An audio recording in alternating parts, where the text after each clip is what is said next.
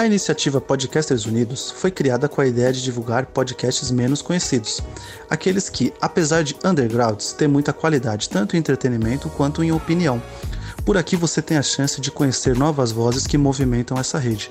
Então entre lá no nosso Instagram, o arroba Podcasters Unidos, é só escolher e dar o play. Sejam bem-vindos ao Cappuccino Cast.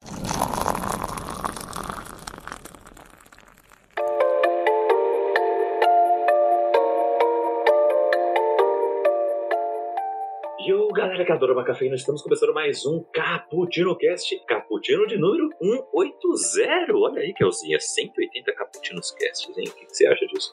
Legal. E é o último Cappuccino Cast de 2020, tá, gente? Então é o último Cappuccino Cast que você vai ter acesso no seu feed. E lembrando também, falando em feed, que já dando um recadinho para vocês, estamos passando por uma migração de para os nossos podcasts do portal Bookstime Brasil. Então, se você notar alguma diferença, alguma algum bug uh, no seu feed nesse próximo mês, é, nessa virada de ano, não estranhe, apenas reporte para nós nas nossas redes sociais, tá? Todos os podcasts do portal Bookstime Brasil, ou seja, Caputino Cast, Na Gaveta, o Elementar, se quiser pode, ou trocando, trocando de assunto, não, trocando de assunto não vai fazer essa migração, mas o Papo de Calçada, então, caso aleatório, caso aleatório não vai fazer não, Narradelas, brutal. Abacate Brutal, esses todos. Se vocês verem algum bug aí no feed, nos alerta nas redes sociais, tá bom? Mas esse último Cappuccino Cast do ano vai falar sobre o nosso querido e anual Topzera. Vamos falar sobre o que melhor consumimos, vimos, é, lendo, é, é, ouvimos e tudo mais deste ano de 2020. Famigerado ano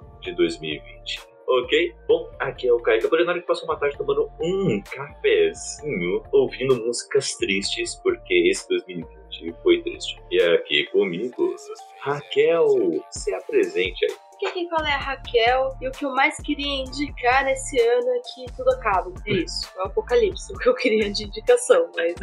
É, pra fechar 2020 com chave de ouro, só falta o apocalipse. E aqui com a gente, ela, Isabel, se apresente aí. E aí galera, meu nome é Isabel Rosado e hoje eu tomei um cafezinho pensando que eu sou uma pessoa formada agora. Ah, 2020! Queria ter essa Para É. isso! Olha só, temos. Vai chegar. Raquel, vai chegar. Vai chegar. Fique firme, Raquel, você consegue. E aqui com a gente também, Diego, se apresente aí. Fala galera, tô tomando um cafezinho aqui triste porque não ter ela partiu no Spotify é um crime, cara. Nossa. Pô, não é tem aquela música Eu Quero Sempre Mais, do Ira com a Pitty. Não tem. É. E eu fico, por que, que não tem essa música? É verdade. Eu, eu redescobri Timaya, aí eu falei, pô, vou colocar um ela partiu aqui pra sofrer, né? e não tem, cara. Pra sof- chorar pela morena, e não tem, cara. Então, É, pô, sacanagem. pô, não, não tem, é muito triste, cara. Nenhum lo-fi lá, aquelas remix tem, é, é muito triste, cara. Nossa, ela partiu do Tim Maia, precisa estar no Spotify. Campanha, abaixo assinado. e é isso, gente. Vocês podem participar ao vivaço aqui na nossa Twitch, onde estamos gravando esse Caputiro mais uma vez. Então mande aí a sua consideração, seu comentário, a sua corneta aqui no nosso chat que leremos ao vivaço. Fique à vontade. Indique que o melhor você viu, ouviu, leu neste ano de 2020, esse ano de quarentena. E é, você também, se você não está participando com a gente aqui ao vivaço, está participando offline, digamos, né? mande a sua, ah, o seu comentário também no nosso site, booksaberbrasil.com.br. Lá tem todos os caputinos e seus quadros, além de todos os podcasts ah, que fazem parte deste portal. Vá lá é, e mande a sua, a sua consideração para nós. E também é, pode também participar das nossas redes sociais, arroba Brasil, no Twitter, no Instagram e também no nosso e-mail, caputino com dois p's, dois c's, ponto btb, arroba gmail.com e apoie todo o portal Bookstime Brasil no nosso padrinho e no nosso PicPay também. E se inscrever no nosso canal aqui da Twitch também você vai ajudar a todos, beleza? Então vamos para nossas indicações, o nosso topzera.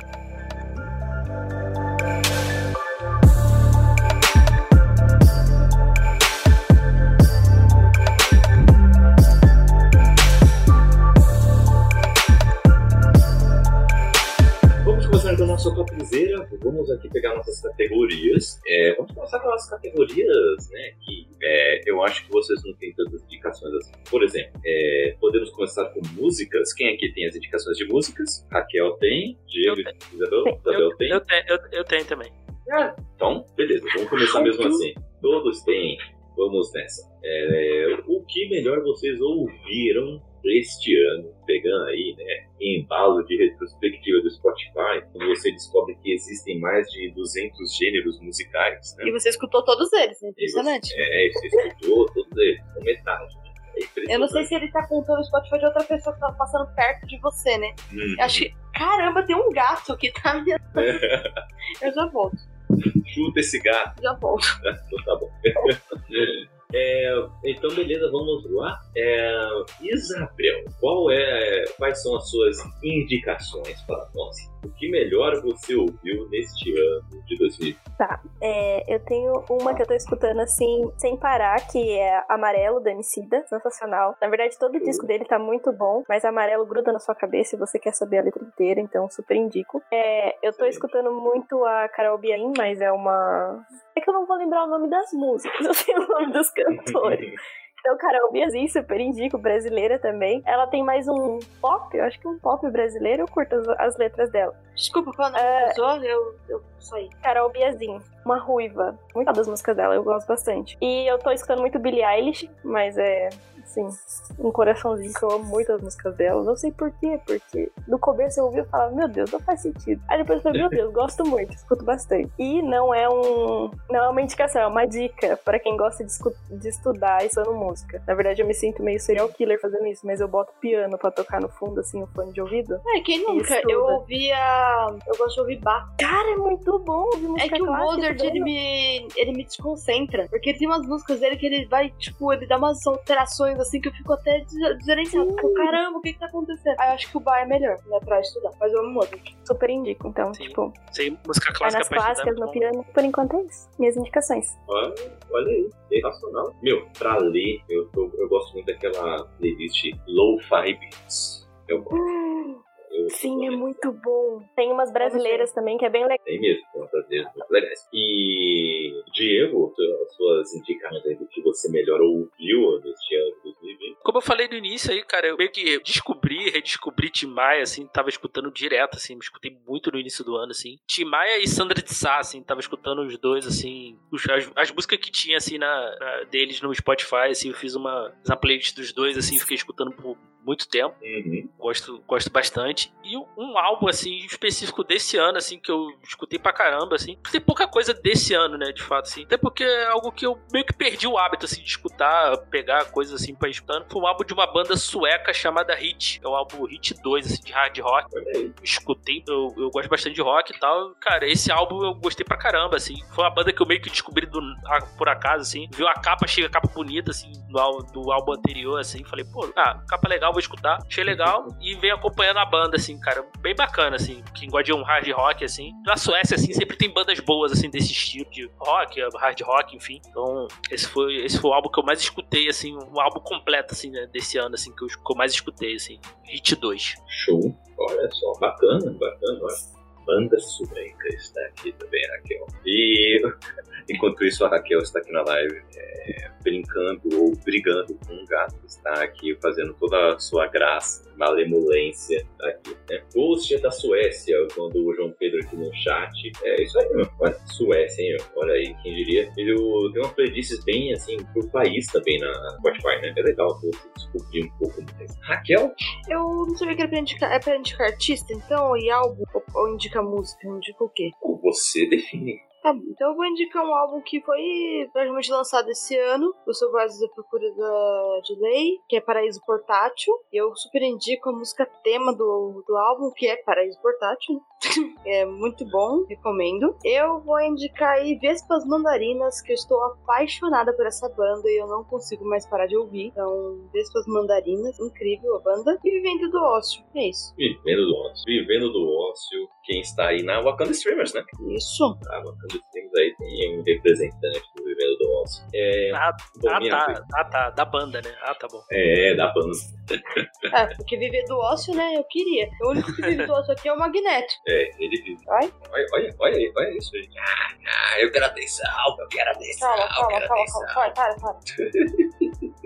Bom, é, eu gostaria de indicar também é, Emicida. Bom, sim, é, ouvir Emicida é muito legal. Suas músicas são inspiradoras para levantar da cama. Assim como Rashid também, viu? Rashid tem um álbum, é, não é desse ano, é, que se chama Hora de Acordar. E ele faz um rap num ódio, sabe? É, parece que ele tá, tipo, realmente, se você não for acordar pelo conteúdo das letras, você acorda pela energia que ele bota em cada verso. Porque parece que ele fez na força do ódio esse álbum. Ah, inclusive, Raquel te indica ouvir, que pra você ouvir, ouvir essas coisas na força do ódio é muito legal. Eu acordo É. pelo ódio já, de mim. Que beleza. E gostaria de indicar aqui duas trilhas sonoras, tá? Vão lá e procurem. Trilha sonora da série Lovecraft Country. Vão lá, que a trilha sonora é excelente. Excelente, muito boa mesmo. Tem nomes clássicos aí, como por exemplo Nina Simone e e B.B. King, e tem nomes mais atuais, né? Por exemplo, Cardi B, uma rapper. É, Então tem é, músicas excelentes, gente. Nossa, cada coisa. Ela ficou muito Sim. famosa por falar coronavírus. Coronavirus. Esse- essa mesmo. E tem também, inclusive, as músicas que são poema, que tem muito destaque na série. Como, por exemplo, a Where's Your Fire? Né? Aquele que episódio, né? Tacando fogo naquela casa, LED maravilhosa. Aquilo, aquele lá, que- aquele poema tá também como música no Spotify, assim como o do episódio 2, né? É, What is in on the Moon. Ah, essa, essa aí é sensacional. Esse é muito legal. Rafa mordeu a minha irmã e, e o branco tá na lua. Nossa, excelente eh, essa música. Eu acho muito legal isso, porque mostra que, tipo, o americano também não é tudo igual, né? É. Por exemplo, eu vi falando que eu odeio americano. Né? Não são todos americanos, sabe? É uma parte deles. Ah, Que é uma grande parte, por sinal. mas, mas não, é, não são todos. Você já pensa assim sobre carioca? Carioca, não sei, né? O dia que eu conheci algum bom, né? talvez- Mentira, tem o Caio Hansen. Caio Hansen é gente boa. Caio, isso é legal. É. E o João Pedro tá mandando aqui. Meu disco favorito do ano é o I Disagree do Pop, da Pop. E minha música favorita do ano talvez seja Kingslayer do Bring Me The Horizon, com participação das meninas do Baby Metal. Olha aí, bacana. Bring Me The Horizon é legal. Eu gosto do Bring Me The Horizon. É, é, é bacana também. Tá bom, vai, vamos lá, vamos lá, que a gente tem muita coisa pra indicar. Vai. Próximo, podcasts. Quero saber se vocês têm podcasts para me indicar aí. Quem tem? Eu tenho. Eu tenho. Raquel tem. Isabel, Diego tem. Rapaz, eu tenho que ver aqui. Vão falando aí. beleza, beleza. Ó, é, Raquel, começando por você. Quais podcasts você indicaria para nós? Ó, começar aqui do, do mais esperado, que é Modus Operandi, lançou esse ano, foi esse ano, ano passado, mas eu, tipo, maratonei esse ano. É sobre crimes reais, é com duas meninas fazendo, eram com três, mas não saiu. É bem legal, fala de vários crimes reais e eu acho bem interessante, eu gosto de ouvir sobre crimes, fazer o quê? Às vezes dar umas dicas. quer, dizer, não, não, foi dá dicas. carregador na tomada? Coloca, coloca. Tá. Então, aí é bem legal. Aí tem um aqui que, assim, não sei se vocês conhecem, chama Ibambe Radio. É muito bom. Olha muito bom, aí. tem vários, vários quadros diferentes. E eu super recomendo. E a galera de lá é incrível. Olha aí. Bambi. Eu participei de um, de um episódio, inclusive, fui convidada pela Valentina. Maravilhosa Valentina, por sinal. Então, indico. E indico também o Narra Delas. Oh, Que aí a gente começou, estamos eu e Isabel aqui, ó, de representantes pra vocês. O Kaique também tá ajudando lá no nosso projeto. eu tô, olha aí. Ah, mas você deu uma roubadinha, hein? Indicando narradelas, hein? Por quê? É, porque você participa do narradelas. Ah, então eu não posso indicar o que eu participo? Ah, sei lá, hein? Acho que dá uma roubadinha aí. Deixa que nossos Tá bom. ouvintes definem aí. É, eu indico outra coisa. Não, não sabia que não podia indicar. Ah, assim. não, pode. Ah, não, pode. não, vai falar seus aí que eu já vou pegar outra coisa pra indicar. Ok, vamos lá. Eu gostaria de indicar, não tem como, né? Esse ano foi dele, foi do Ivan Mizanzuki com o seu projeto humano. Ele trouxe aí o final, o aguardado final da temporada sobre o caso Evandro. Gente, vá ouvir que trabalho excelente de mídia e de jornalismo também. Assim, o que ele fez de pesquisa, é, o que ele fez de narrativa, né, e storytelling para contar essa história, como distribuir as informações. Ele tem que lidar com muita gente enchendo o dele, falando tanto de teoria do esdrúxula, como de gente que acha que tá ok as pessoas serem torturadas, tá ok. É, até aguentar gente que tá envolvida no caso e enchendo o saco. Ah, mas você não contou tal coisa, você não falou tal coisa. Ele foi um guerreiro para trazer essa história e escancarar o quanto que a justiça brasileira falhou e ainda falha. É, e também sobre a questão de panic satanic, né? Essa questão de pânico é, por causa de satanismos e tudo mais. Agradeço o follow aqui do Bim Bim Bow, né? Eu não vou ler o tudo aqui não, porque eu acho que é uma charada aí, né? É, é, tá querendo zoar com a minha cara, hein?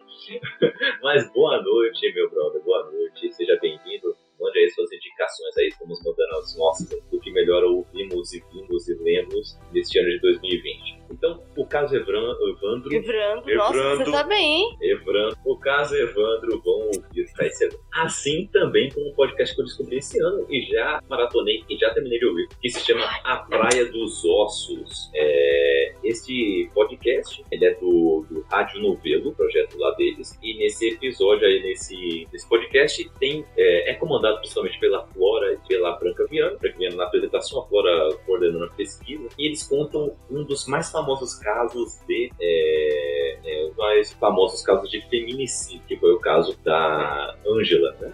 Ângela Diniz, da Ângela Diniz, é, em que o seu assassino ficou mais bem falado do que a vítima, escancara muito bem como era a sociedade. Como era, Kaique? Ah, Calma, conta. calma, calma, que eu não terminei o discurso. Como era a sociedade, como enxergava ah, as mulheres, né? E sendo rica ou não, e diz muito sobre como está a nossa situação hoje, né? Que mudou bosta nenhuma. que é não mudou, felizmente. Né? Então, eh, fica aqui a indicação, vão lá ouvir para dos Ossos, tá excelente, belo trabalho. E eu gostaria de indicar muito para vocês ouvirem o podcast da Trivela, lá da Central 3. Eu acompanho muito a Trivela no site. Eles falam de futebol de uma maneira que vai muito além que apenas o jogo. Falam das suas consequências sociais, políticas, falam de pro- projetos, né, de grandes eh, gerências, né, nesse mundo do futebol. Eu gosto muito disso, então eu digo para vocês. E o Trivela tem sempre um podcast aí semanal, analisando o que melhor aconteceu na, na rodada, inclusive fora dos gramados. Eu digo pra vocês, aí, podcast da Trivela. Aqui o Pinball tá mandando aqui pra gente no chat o melhor anime que vi esse ano foi Demon Slayer. Não sei se vocês também curtem. Não assisti Demon Demon Slayer. Já assistiu, Diego? Não, muito hypado. Deixei passar. Muito hypado. Ô, posso indicar então mais um podcast? Indique, por favor. Já que você desvalorizou a minha indicação, como achei tudo que você que eu faço, Nossa, É. que dramático. eu vou indicar Histórias de Família, com E mesmo. Ó. É da mãe do. Ai, gatinho do homicida. A mãe do É, homicida, Do dona gatinho Jacinta. do homicida? Não, esse gato. ele quer apanhar. Ele quer levar uma chinelada. Aí pega esse gato aqui. Então, é, é da mãe do homicida, ela conta a história dela de vida, ao decorrer da vida e várias experiências que aconteceram na vida dela. Foi uma vida muito difícil, ela teve uma vida pobre, ela sofreu muito racismo, muito machismo, e ela vai contando como que ela descobriu cada coisa, como ela se descobri- eh, descobriu leitora e história, mesmo com todos os preconceitos dizendo que ela não devia estudar. É bem legal. Nossa, excelente. Ah, vai desvalorizar essa indicação Não, agora, vai desvalorizar. Não, não, não, não, não. Gente, eu vou apanhar aqui depois. Ah, Diego, conseguiu achar em alguns podcasts aí pra indicar pra gente? Olha, assim, não vou. Até que eu tenho escutado bastante os podcasts lá, lá do, do Podcasts Unidos, né? Então, Aham. o que eu recomendo é a galera seguir lá o, o arroba lá e seguir nos podcasts, assim. Então, eu tenho escutado bastante lá. Até pra não ser, não vou citar, até pra não ser injusto, assim, porque eu tenho escutado praticamente o, o que a galera tem soltado lá, eu tenho escutado, né? Então. Pra eu não dar. esquecer algum nome aí, então melhor eu não vou. Se- vou preferir indi- indicar o Podcasts Unidos como um todo, assim. Mas um, um, um fora, assim, um, um dois, assim, fora que eu, que eu gosto bastante, que inclusive na minha retrospectiva foi o podcast que eu mais escutei, que foi o Pod. Trash, que é um focado em cinema, cinema trash, né? Aham. E um que é, esse é em inglês, mas é bem interessante, assim, eu já escuto ele já tem um tempo, é o Ear Hustle, que mostra, que é feito sobre, é um podcast feito por presos de uma. de um. É da cadeia de. Deixa eu ver o nome da cadeia, lá dos Estados Unidos. Mano, eu acho que eu já ouvi falar. Inclusive no modo superante que eu ia falar. Sim. Eu já conheço ele já tem um tempinho. Eu, vira e mexe eu escuto. É San Quentin, se eu não me engano. E eles contam as histórias deles, né? Histórias de vida dos presos e tal, que alguns têm né, um, tem o privilégio lá de participar do podcast, né? Então é bem interessante, sim, né? Mas tem que ter um conhecimento de inglês, né? Sim. Mas, mas é, é, um, é um podcast bem diferente, assim, né? Uhum. Então esse eu, eu recomendo, eu recomendo bastante, assim. Pô, bacana, bacana. ó. É a indicação. Isabel, quer passar o. Um, só, só mais um, rapidinho. Ah, manda aí. Um outro Manda aí, também, esse também em inglês, que eu também descobri procurando assim na- no pod. No, eu, eu gosto às vezes de escutar alguns podcasts em inglês até para praticar, né? O, Hum, o, o- foi uma. Com, eu vira e mexe, eu pego assim algumas entrevistas é com Justin Long, que é o Life is Short. hum. Entrevista algum- alguns at- atores e tal. Ele é um ator também, né? Não, acho que não tão muito, muito conhecido, mas, mas ele. Eu gosto também. Tem umas, tem umas entrevistas interessantes, assim. Show. Também acho, acho bem legal, assim, de, pra, pra assistir. Às vezes até na questão de praticar mesmo inglês, né? Uma entrevista fica um pouco mais fácil. Né? Sim, sim, sim. Bacana. Show, bacana, legal. É, e aí, Bel, tem algum aí pra, pra gente ou não? Eu sou uma péssima jornalista.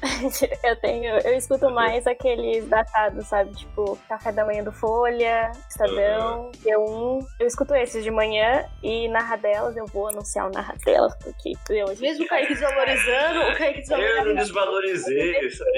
Desvalorizou, desvalorizou sim, desvalorizou sim. Olha aí, ó. E por enquanto eu tô escutando esses. Eu gosto de escutar esses dos. Dos notícias de manhã, porque você já acorda, tipo, bem informado e tem meia horinha. Então, tipo, Uhum, arrebentam. Sim, às vezes é sobre um assunto só, mas tem vezes que eles destrucham outros assuntos. É bem, é bem legal. Eu curto. Pra quem não gosta de ficar lendo de manhã, que gosta de só botar o fone de ouvido e trabalhar, é bem da hora. Muito bom, muito bom. Bacana, legal. Curti. Vamos lá. Agora eu quero saber de vocês, se vocês têm indicações de HQs. Tem alguma? Tem Ó, duas só. Raquel tem uma aí. Legal. Uma aí, beleza. Ah, vamos lá, então. começar comigo, vocês.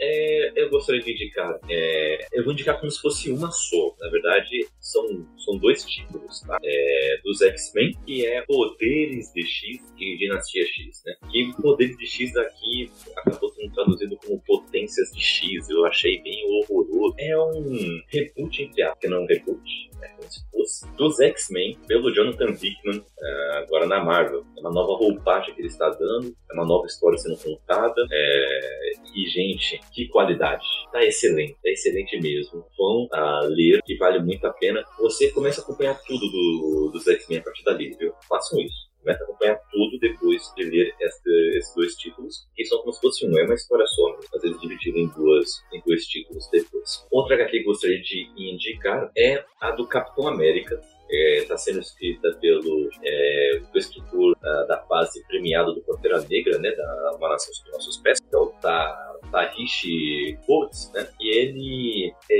E ele está trazendo um Capitão América lutando contra grupos de extrema direita. Olha só, o que, que vocês acham disso? Estão gente. politizando meu quadrinho aí. É, politizando o parte. Então ele vai Ah. lutar contra a gente, sabe, a, a sétima cavalaria de Watchmen. É uma galera pica aquilo, sabe?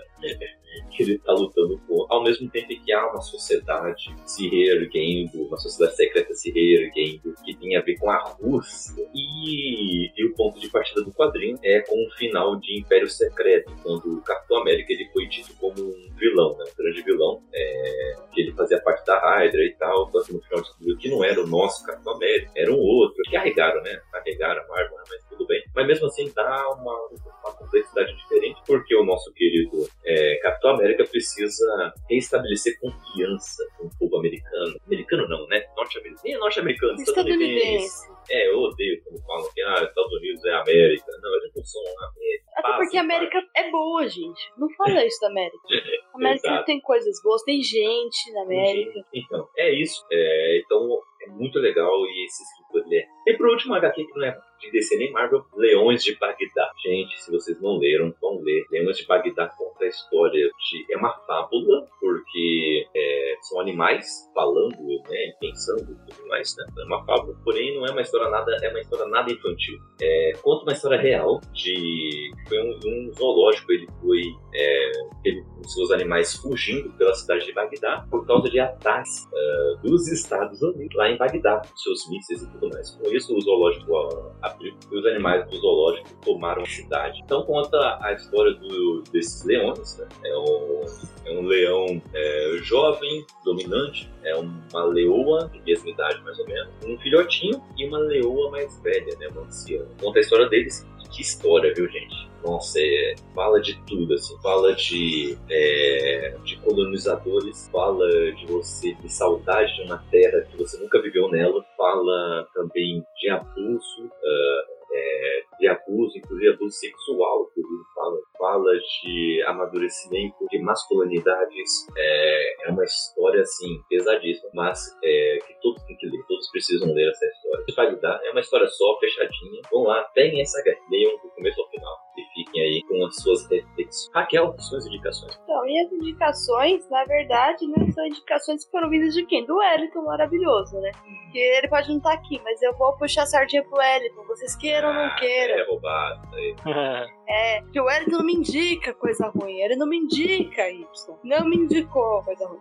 Ele me indicou Pílulas Azuis, que foi fofinho. É, é um conteúdo mais delicado, né? Do, pelo menos do que eu tô acostumada. Mas é uma HQ que trata muito bem. Ela trata da história de um, de um casal. Ele eh, conhece, ele revê essa, essa colega de escola e descobre que ela é portadora do vírus do HIV e ela tem uma criança. Mas eles ac- acabam se apaixonando e criando um relacionamento. E ele fala do relacionamento deles com essa questão do vírus do, do HIV, tanto nela como no filho, que é complicada, questão de tratamento, questão de preconceitos e sociedade, tanto dele, preconceitos dele, como os preconceitos das outras pessoas e como ele vai lidando com tudo isso. E é uma história real, a história realmente é, do escritor, né? Eu acho que ele é desenhista também, acho que ele faz tudo na HQ, então é bem, bem interessante. É o Brian, qual é o nome dele? Nossa, agora. Não sei, não sei o tenho que nome dele. aqui. Esqueci o nome dele. Acho que é alguma coisa Peters, né? Ah, é isso mesmo.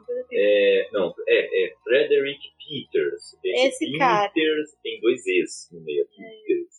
É só pesquisar Pílulas Azuis, gente. Só tem uma HQ, tem isso não. É, tem Ela é um pouco cara, eu achei um pouco cara, mas é, é bem interessante. E eu só fui ler esse ano e eu leria de novo umas mil vezes. Deus ama, o homem mata, os X-Men. E é maravilhosa. E. Ah, gente, X-Men, então não nada pra dizer.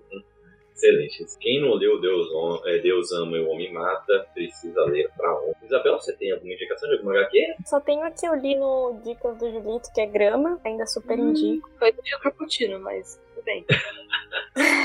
É, foi, foi, foi no desafio. né? O Michael, né? Ah, é, foi no desafio. Nossa, Dicas do Julito foi outra coisa. Desculpa. Então, Olha, foi no é, desafio. eu quero que. Grama é muito bom. Eu super indico. É uma história bem mais sensível, mas eu acho que vale super a pena ler, porque conhece um, um lado da guerra do Japão que, tipo, pouca gente tem acesso. Até porque na Segunda Guerra a gente só tava de olho na Alemanha, nos Estados Unidos, e acabou deixando de lado um pouco as outras guerras que estavam acontecendo pelo mundo. Eu achei super legal. Show. Legal. Ô, assim, co-indicando isso, putz, eu não acredito que eu não coloquei aqui. Aliás, eu vou até mudar depois aqui uma, uma coisa. Ah, não, deixa, eu vou indicar depois, vou indicar depois, daí eu falo, eu puxo o gancho. Ah, tá. Ok, beleza. Diego, você tem aí para nos indicar? Cara, eu acho que de HQ eu não li nada, cara. Ih, rapaz. Eu não lembro se saga a gente fez esse ano ou ano passado, já, já tô confuso pra mim. já. Nossa, saga. Esse ano, Foi esse ano. foi esse ano, né? Oh, Foi, a uni- foi a única HQ que eu Nossa. li. Foi a única HQ que eu li, assim. não deu nenhuma boa. Poxa.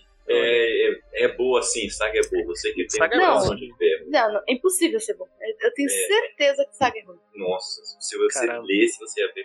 Não, eu, eu ouvindo o podcast sobre Saga, eu, eu já tava com vontade de, de queimar. Ah, para. É, Que- é que exagero. Tudo que, é, tudo que tem Que é bom. felicidade. Não, felicidade. Não, aí eu achei três machos falando, nossa, porque a personagem feminina é bem desenvolvida. Porque, tipo, o olhar deles, porque, né? Até aí o Kaique me disse que ele também soube escrever o último homem. E ele não soube escrever, é o mesmo autor. E o último não, homem é, é o último, horrível. mas o último homem lá tava falando das facções e tal. pá. Ah, é horrível. É, é horrível. Outra coisa, outra coisa. Ela lá, Tem algumas é qualidades no meio de defeitos gigantescos. Né? Raquel é muito hater, é muito De HQs, vamos então para livro. Ah, quero saber os livros que vocês leram, que vocês curtiram e gostariam de indicar este ano. Ah, eu vou passar aqui a palavra para quem mais leu livros este ano de 2020, que é ela, a sensacional, a leitora assídua. Ela que para de trabalhar pra ler. Raquel, por favor. Poxa, Kaique, isso daí eu tô começando a fazer agora. Mentira, gente, eu não li quase nada esse ano. Leu-se. Não, eu li só livros, contar só livros, acho que li 15 livros apenas, tá, tá difícil. Mas eu li livros muito bons entre desses, né? E eu vou indicar aí. Primeiramente, eu vou indicar um clássico maravilhoso que todo mundo já devia ter lido, e eu, inclusive eu, e eu fui consumir apenas esse ano, que é Triste Fim de Policarpo Quaresma, do incrível Lima Barreto. Então, assim, é um livro incrível. Ele, a gente tem Expresso do Dia aqui, se você quiser Isso. falar um pouco mais sobre ele. Mas é a história de um nacionalista. É isso mesmo, é um nacionalista, né? É. É a história de um nacionalista, que é o Policarpo Quaresma. E ele começa a ter uma afeição muito doida pelo Brasil, que ele começa a querer consumir apenas coisas brasileiras.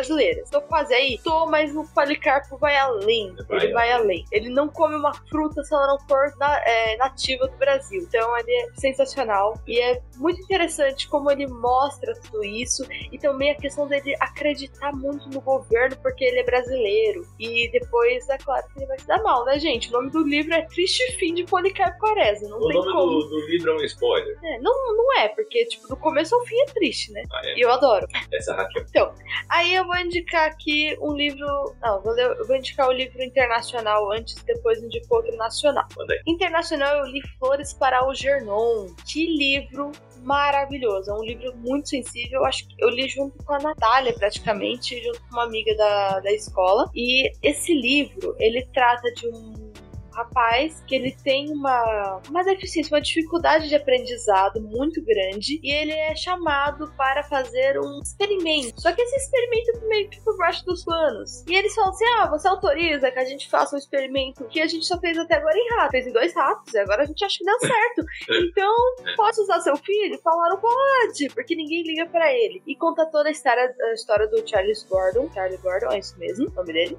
É, e é bem triste, mostra ele bem, tipo, como ele é bem inocente no começo. E mostra todo esse procedimento, toda a cirurgia. E Algernon, tá? Deixa eu já dar esse spoilerzinho aí, porque eu fiquei muito em dúvida. Algernon é o rato que foi experimentado antes dele, que deu certo. Então eles competem, né? Então é um humano competindo com um rato mesmo.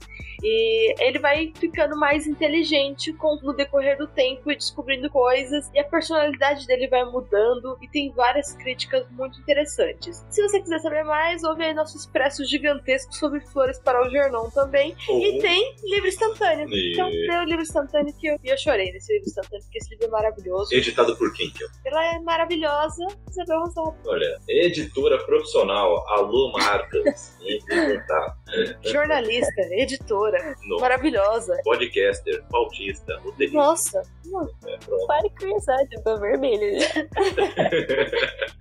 Esse tem mais, algum, mais um livro, né, Kelzinha? E eu tenho, eu vou Ah. indicar mais um nacional, que é de, que é de uma amiga nossa. É. Ela é maravilhosa, ela foi pra final do prêmio da Albers, e é a Livuzia da Bruni Guedes com Alex Silva. E sou uma fã da Bruni, e esse livro tá perfeito. Mas do que se trata o livro? Ah, Dá tá. um- dá Gente, um- esse livro, pelo amor de Deus, é sério. Ah, e vejam também nosso Expresso aí, É. e também tem o livro instantâneo. E o Expresso tá com a autora junto, então foi muito legal. E a É. gente bateu um papo imenso. É, conta a história de um, de um homem que ele queria ter muita prosperidade.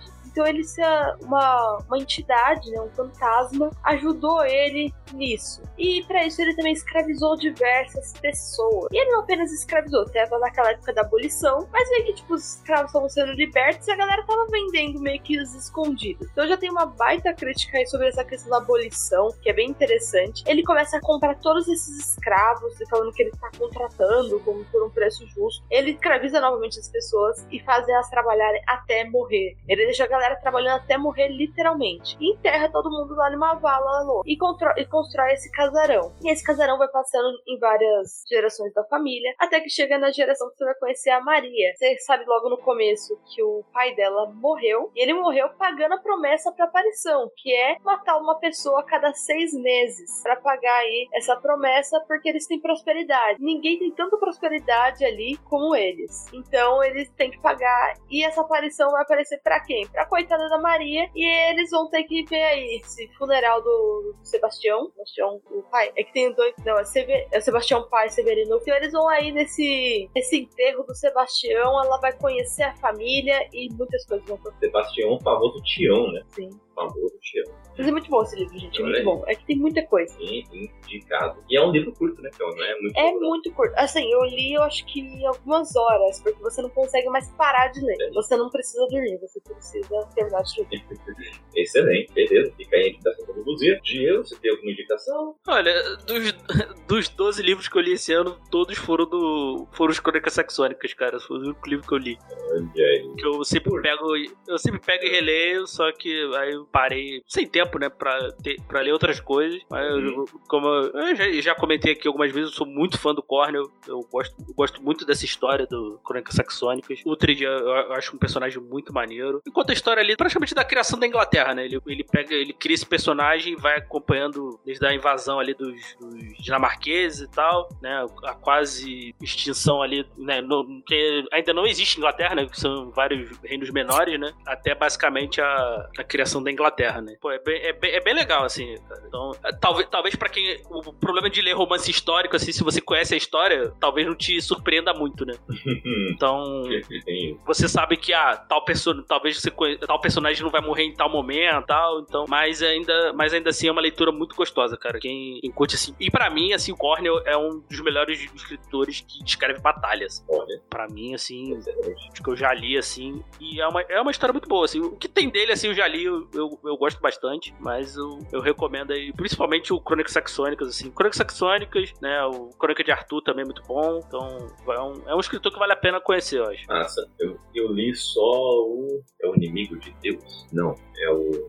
Acho que é isso. É o primeiro livro da, da trilogia da Excalibur. Uhum. Primeiro, primeiro livro eu li. Mas eu li ano passado ou retrasado. Preciso ler o segundo logo. Mas o Cornell ele é muito bom mesmo. muito bom mesmo. Boa dica aí. O pessoal vai procurar um pouco mais do Cornell. Ahn, Isabel, tem alguma dica de livro pra gente? Sim, é, eu tenho três gêneros diferentes, na verdade. Olha aí. Eu vou começar indicando um que é numa vibe que eu tava mais. é, desculpa os homens presentes, mais morte ao pênis. Então eu comecei a ler livros mais feministas. E pra me entender um pouco mais do assunto, e eu achei um muito bom, que pra quem ainda não tem muita, muito tato com o assunto, é, é um livro bem pequenininho que chama Os Homens Explicam Tudo Pra Mim, da Rebecca Solnit, eu acho que é esse o sobrenome. É super pequenininho assim, e você lê ele muito rápido e ela é muito didática com você, sabe? Ela vai te dando exemplos de situações que acontecem no dia a dia e Ah. como o machismo tá, tá em, sabe? Em como que eu posso falar? Como tá colocado dentro dessas situações e a gente nem percebe. Só que além disso, ela vem com problemas históricos, então, tipo, você fica, meu Deus do céu, são tantos pequenos detalhes que a gente nem repara. Então, tipo, pra quem tá entrando nesse mundo de querer se descobrir, querer descobrir o que é o feminismo, pra que ele tá aí, eu super indico esse livro, é super fácil de ler. É, mas é eu muito acho que bacana. é interessante falar, né? Pra quem aí quer deixar de ser um analfabeto funcional do mundo, da vida aí, você é homem, Sim. você aí, né? Quando alguém falar, nossa, você é babaca, você fala, ah, eu não sou babaca, eu não sei o quê. Vai entender porque você é babaca. Eu sei que você não vai fazer isso, porque você é babaca. É. Mas é só uma. É só pra deixar na sua cabeça. um- E tipo assim, até pra homens que querem, sabe? Porque ela super conversa com.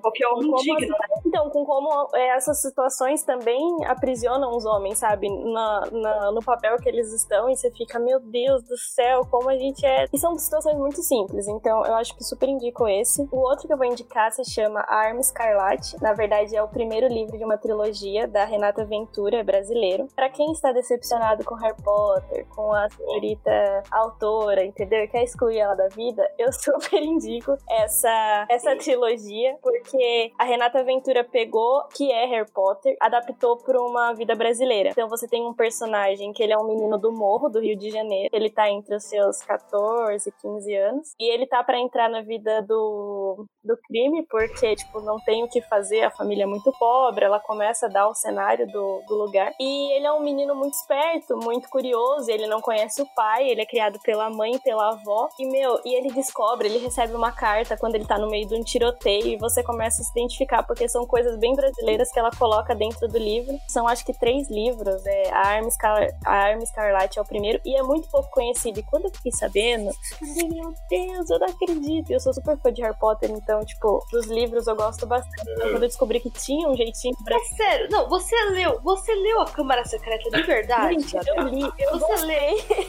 Juro por Deus, eu gostei, eu li. É possível as pessoas gostarem. né? E é possível, Olha, que até aí quando você vê, tipo, o posicionamento da autora, você fica, meu Deus do céu, não acredito que eu li que essa mulher Ó, falou, ó. eu quero escrever. Ó, depois eu vou te falar os pontos de que tá muito errado já indo lá, lá- já tava lá, tá lá na obra dela. Tá lá, pô. Tá bom. Fica a dica, fica o call to action em Expresso do Dia sobre a Pedra Filosofal. Ah, é, só tem a pedra filosofal, mas os meus maiores problemas é com a câmara secreta e o cálice de fogo. Ah, sim. Então, quando eu li, eu não percebi nada disso. Você tá tão, pô, naquela vibe de né, hippie de Harry Potter que você acaba esquecendo, eu não prestando atenção nesses detalhes. E eu não tinha um pensamento tão crítico que eu tenho hoje, eu li, era mais nova. Mas eu super recomendo Arma Scarlet. E o outro é de uma autora independente chamada Entre Sonhos, da Giovanna Fião. Inclusive, ela é uma amiga minha. E o livro dela é sensacional. É um romance, então, tipo, eu indico pra quem curte esse gênero. Mas é um filme que brinca um pouquinho com essa. com as teorias do multiverso. É uma menina que ela fica em numa encruzilhada do que ela poderia ter feito da vida dela se ela escolhesse um caminho e o que ela tá vivendo agora. Então você entra naquela paranoia de meu Deus, se eu tomar essa decisão, isso vai me levar aonde? Se eu tomar essa, isso vai me levar aonde? E ela acaba é tipo isso. e ela acaba conhecendo as duas versões. É super legal, eu super indico. E essas são as minhas três indicações. É, o, o, o livro da, da Renata aí meio que viralizou aí nesse, nessa época, assim, quando teve essa, toda esse, né, essa, essa, A polêmica, né? essa polêmica com a J.K. Rowling, assim, vi várias pessoas indicando esse livro aí, né? Sim, então foi nessas indicações que eu acabei eu acabei vendo ela. Aí eu ganhei de uma amiga minha porque ela tinha guardado o livro e eu postei no Insta e a, a autora me respondeu, ela é super fofinha, é uma belezinha. Ah, sim, sim, sim. Aí, que legal. Assim fica melhor, né? Quando tem esse acesso. Né? Ler, hein? Vou deixar aqui na minha lista, hein? Falando em minha lista. Vamos lá. Eu chegou minha Os, eu, eu tanto quanto a Raquel, assim, sabe? Eu, eu, sabe? Ah, A primeira vez na vida que ele leu menos que eu, porque normalmente no livro, no ano eu falo, que legal, eu li 25 livros. Ele fala, eu li 109. Ah, nossa, nunca li. Tá, você leu 70 no ano. Sim, 70. já cheguei a 70. 70 livros em um ano. Já cheguei a 70. Caralho. Lembra alguma coisa desse livro? Não lembra bosta nenhuma. Não, Gostou de eu Rangers. lembro. Gostou de Rangers. É muito bom. Olha, Olha olha, vai lavar essa boquinha pra falar disso. Só, só, lê, só lê as figuras, né?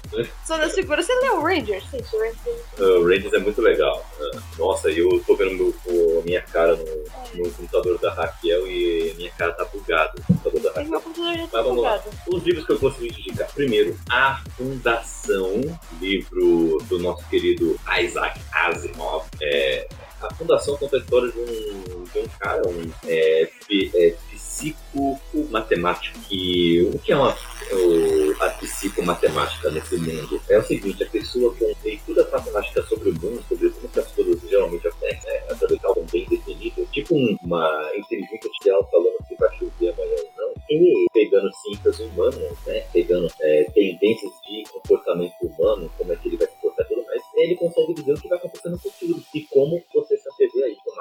Ele, e de é, muitos e muitos anos, o, o, o universo, né? Que é, é, são vários mundos, entraria em colapso. O Império Intergaláctico ele se é, colapsaria, a vida civilizada passaria por é, muitos anos de guerra, nada se desenvolvendo, muita tristeza, guerra, o- e todo mundo morrendo por muitos anos, centenas de anos, até que ela começasse a se reerguer. E ele viu que ele tomasse as decisões certas agora, esse período em que todo mundo estaria só em guerras e todo mundo se matando e nada de filhos, nada, poderia ser muito encurtado e a história da humanidade poderia ser é, guardada. Então ele começa o projeto A Fundação, que começa. é, Então, a- esse livro né, é uma trilogia, trilogia clássica do Asimov. E nesse primeiro livro ele passa. Esse é o começo da história, tá, gente? Por 20 primeiras páginas aí. E, e então o livro fala, é, mostra pra gente etapas da história da fundação, né, lidando com as suas crises. E como que esse cientista, né, esse psicomatemático, deixou instruções para momentos-chave para eles saberem como tomar conta. E legal que tem personagens cativantes, é, são crises nada simples que eles têm que lidar. Parece, tipo, imagina um 2020 a cada ano. É complicado, e a fundação é muito boa, muito bom esse livro. Vamos ver. Outro livro que eu indico é um livro nacional, Máfia dos Mendigos, do Iago Martins. É, esse livro, ele trouxe um bafafá. Eu gosto do seu título, é, foi- foi- porque o subtítulo dele ainda é assim, A Máfia dos Mendigos, quando a caridade aumenta a miséria. Então você pensa, caramba, ele é contra a caridade, os mendigos têm que morrer mesmo, é isso que ele defende. Bia Dória, né? Bia Dória. É, né? Ou menos isso. E foi o que muita gente fez resenha sobre esse livro, falando que ele é exatamente sobre isso. É um exemplo total de um analfabeto funcional. Mas aí, Não por- o livro. mas aí a pessoa, assim, uma, uma dica. assim, Ah. Eu vou publicar um livro. Eu normalmente escrevo na capa o que eu quero. Normalmente. Cada um faz o que quer. Você quer escrever uma ideia contrária que você faz, se você quiser. Mas assim, normalmente você escreve ali a contracapa. Normalmente serve pra isso você colocar uma sinopse e Então, falar qual é a É ideia. resenha de gente que não leu nem a sinopse. Mas é, por que, escreve então errado o subtítulo? Ele não escreveu errado. Ele, o que ele disse, ele traz argumentos limitantes para falar o que ele disse. O que, que ele está dizendo é o seguinte, que a vida nas ruas desses moradores de rua, ela precisa ser é, destrinchada de uma melhor maneira do que algumas pessoas têm feito hoje em dia. As pessoas acham que simplesmente você dá uma moedinha para o mendigo está resolvendo a vida dele. Ou simplesmente você dando uma bolacha está resolvendo a vida dele. Sendo que não. É, isso, na verdade, é deixando a vida do mendigo mais fácil para ele continuar na rua. É isso que ele está dizendo. Quando esse tipo de É, caridade É, disse muito. mais ou menos. Ah, quando você faz esse tipo de caridade, é, você está, na verdade, perpetuando mais que ele na rua do que simplesmente é, ajudando a vida dele. Ele passou morando nas ruas, conversando com as pessoas, vendo o dia a dia nas ruas lá de Fortaleza é, e viu e relatou isso né, nesse livro. É, ele não sobra para ninguém. Ele fala mal tanto de governo, tanto de ONG, como de igrejas que tentam fazer a sua a sua caridade ali, mas na verdade eles não querem nem saber dos moradores. É, e o que ele defende nesse livro é para você ter uma relação mais pessoal com os moradores de rua, saber exatamente qual é o problema de cada um e como tratá-los, e aí sim fazer uma reassocialização deles é, saindo das ruas. Não é simplesmente você jogar uma moeda e falar, tá legal. Não, é você pegando essa pessoa e pegando e, e analisando. Qual é o problema? É psicológico? Ou, gente, é, eu não quero voltar para casa não, eu tô bem são. Tem muitas pessoas assim na rua, inclusive. É, e na rua ela quer, pode, é, inclusive, é uma vida bem fácil, é, de acordo com o que ele traz ali. Então ele mostra que, peraí, tem que ser resolvido de outras maneiras. E ele traz soluções é, nesse livro também. É um livro bem polêmico, mas bem legal, bem bacana. A gente saber exatamente o que está rolando nas ruas e como a gente pode ajudar essas pessoas que estão ali nas ruas. O outro livro que eu gostaria de indicar é do James Patterson, Gato e Rato. É um livro do, é, do, é, do escritor James Patterson, que é do protagonista Alex Cross. Eu adoro Alex Cross, baita personagem. Um personagem negro, um detetive lá das ruas de Washington. E nesse livro, ele precisa descobrir quem é um tal serial killer aí, tá arrasando com a Europa. Porém, ele não quer resolver isso, porque tem um caso nada pertinho da casa dele que ele precisa resolver. E a galera não quer deixar, mas ele tem que resolver essa treta. Então ele tem dois serial killers perigosíssimos, inteligentíssimos, que ele precisa eh, enfrentar. E inclusive a vida dele não teve tão próxima do fim como nesse livro. Leiam Gato Rato. É, infelizmente, é um pouco difícil de achar esses primeiros livros da saga do Alex Cross aqui no Brasil. Porém, sempre tem aquelas edições que caíram do caminho. Meus amigos, Caiu no caminhão, não. Eu comprei a sua lá no sebo. é, sim. Respeito. É que os primeiros livros da saga do Alex Cross é difícil de achar. O que você achou no sebo é uma raridade. Por isso que eu gosto tanto da edição. Não, não Então- consigo, né? nunca li o James Patterson. É, leia. Tenho vontade. É que assim, tudo que o Kaique indica eu acho ambíguo. Tudo que o Kaique indica. Tipo, ele, ó, o livro já é ambíguo. O cara já não gosta que, que escreveu o livro da máfia dos mendigos. A ideia dele já começa assim. Porque ele fala, ah, o que ele deduziu era meio óbvio. Sei lá. Eu tenho que ler o livro. Mas é que eu É. não vou ler com desprezo. Eu vou ler com desprezo. Aí tá errado, né, tio? Então, mas aí é difícil, né? Pelo menos eu assumo que eu tenho desprezo, né? Pior Sim. seria se eu não assumisse, né? Mas, ô, Kaique, esse livro da máfia dos mendigos, ele, ele usa. Ele tem alguma metodologia ou é simplesmente ele tira uma, uma opinião própria assim, pra Ele chegar na conclusão? Tem a metodologia que ele explica logo no começo, lá, como é que ele fez. Inclusive, ele fala, inclusive, aonde que ele passou, as ruas exatamente, ah, conversas com pessoas em específico. É um livro bem, uma pegada bem bacaninha, assim mesmo. Uma análise bem fria, né, Uhum. do que acontece. É legal, é interessante, gente, eu indico. Sério mesmo. Vão, vão sem julgamentos. Joguem depois.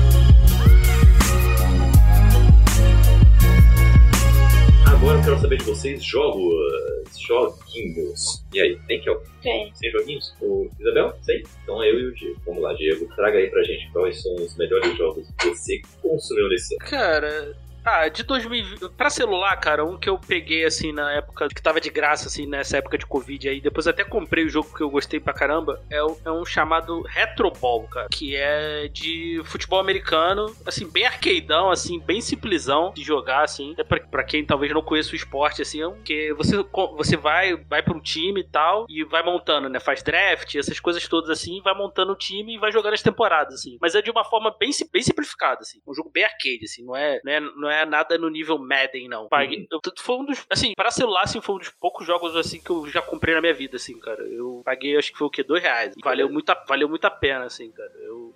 Eu gosto bastante, assim. Quem gosta de futebol americano, assim, quiser, do- quiser gastar os tubos no Madden, assim, quiser um joguinho mais, mais arcade, assim, mais divertido, bem mais divertido que Madden, inclusive, eu recomendo. E um outro de celular que eu, eu adoro, assim, é um dos meus jogos favoritos de celular, cara, é a série Kingdom Rush, que pra quem gosta de Tower Defense, que é um jogo que você vai montando as torres lá e defende o, uma, impedir os inimigos de chegar na determinada área, né? Ponto, assim, né? Tem um que é de graça na Play Store, né? Ele é, é um, é um jogo que, por exemplo, não é pay to win, né? Então dá pra você jogar sem gastar nada. E os outros, assim, tenho vários jogos dessa série, assim, acho que tem uns 4, 5 jogos, assim, se não me engano. Pô, eu lembro que eu peguei dois, assim, acho que foi 40 centavos. E é bem divertido, assim, cara. Quem curte Tower Defense, assim, é um prato cheio, assim, é o melhor do gênero pra mim, assim. É, Hum. bem, bu- é bem bonito, assim, é, é desafiador, então é, é bem divertido. Vale, vale, a- vale a pena conferir, assim. E vamos lá, eu tenho aqui. eu- é impossível não citar Among Us. Ah, Nossa, Among Us a gente jogou muito. sim. E eu acho que vamos continuar jogando.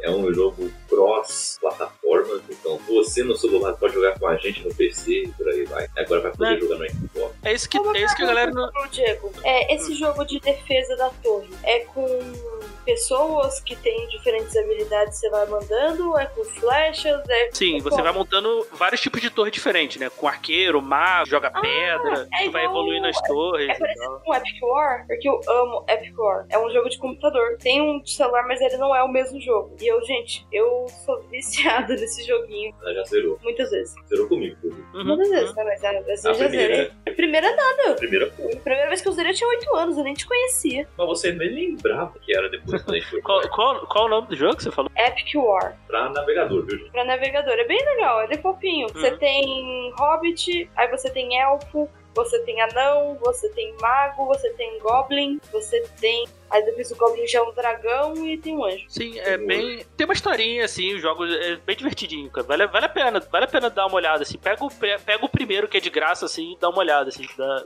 jogo levinho, assim, roda, roda qualquer celular Aí eu vou ver, praticamente. aí eu vou ver o nome pra, pro celular. Ah, Apesar que não tem tempo nem de viver, né? Mas- Eu Ah, não mas quero. é aquela ida no banheiro, né? É, indo no banheiro, é, o famoso poop game ali, você. É, Mas o.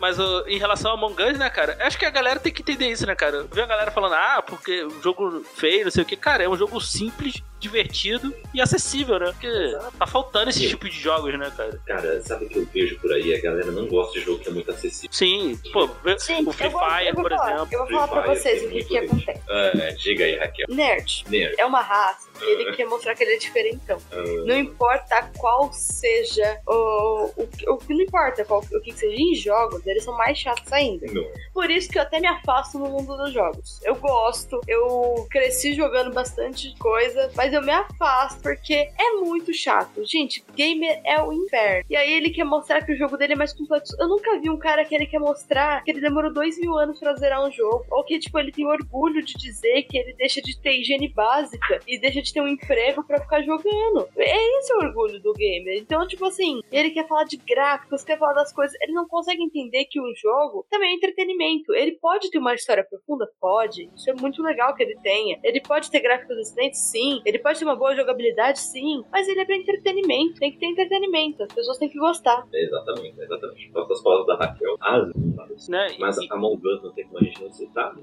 Uhum. E ser acessível, né? A, a- a vantagem, por exemplo, da Among, principalmente da Among Us, né? Tá, imagina. Que ele já tinha saído já há um tempinho, né? Volt, é, estourou de novo, né? Por isso, cara, porque assim, você roda praticamente qualquer celular. Pô, eu tenho celular aqui, pô, você consegue jogar com o teu colega que tem no, no- no no, PC, no, sei lá, no, no PS4, no Xbox. Pô, cara, olha, olha o quanto você consegue agregar, sabe? De gente. E, isso que tá faltando, assim. Eu, eu, eu, eu, eu queria muito que o cross-plataforma tivesse já estourado na, na geração passada, né? É uma barreira que eu acho que tem que cair, cara. Tem, pra ontem, é verdade. verdade. Assim, eu, se, eu te, se eu tenho um celular aqui, eu tenho um joguinho aqui, pô, posso jogar com meu amigo que tem PS4. Se eu tenho um jogo no PC, eu quero jogar com meu amigo. Dane-se, se ah, jogar no PC você tem mais vantagem, se o PS PlayStation 5 você tem mais vantagem, eu quero poder jogar. É, e eu acho que isso é uma coisa que tá difícil ultimamente no mercado dos games, né? Que tá um absurdo. E assim, você. Sei lá, antigamente ninguém ligava pro jogo pirateado, no fim das contas, né? Ninguém ligava pra pirataria. A pirataria acontecia livremente, tipo, ninguém ligava. Agora, o jogo digital, gente, tudo-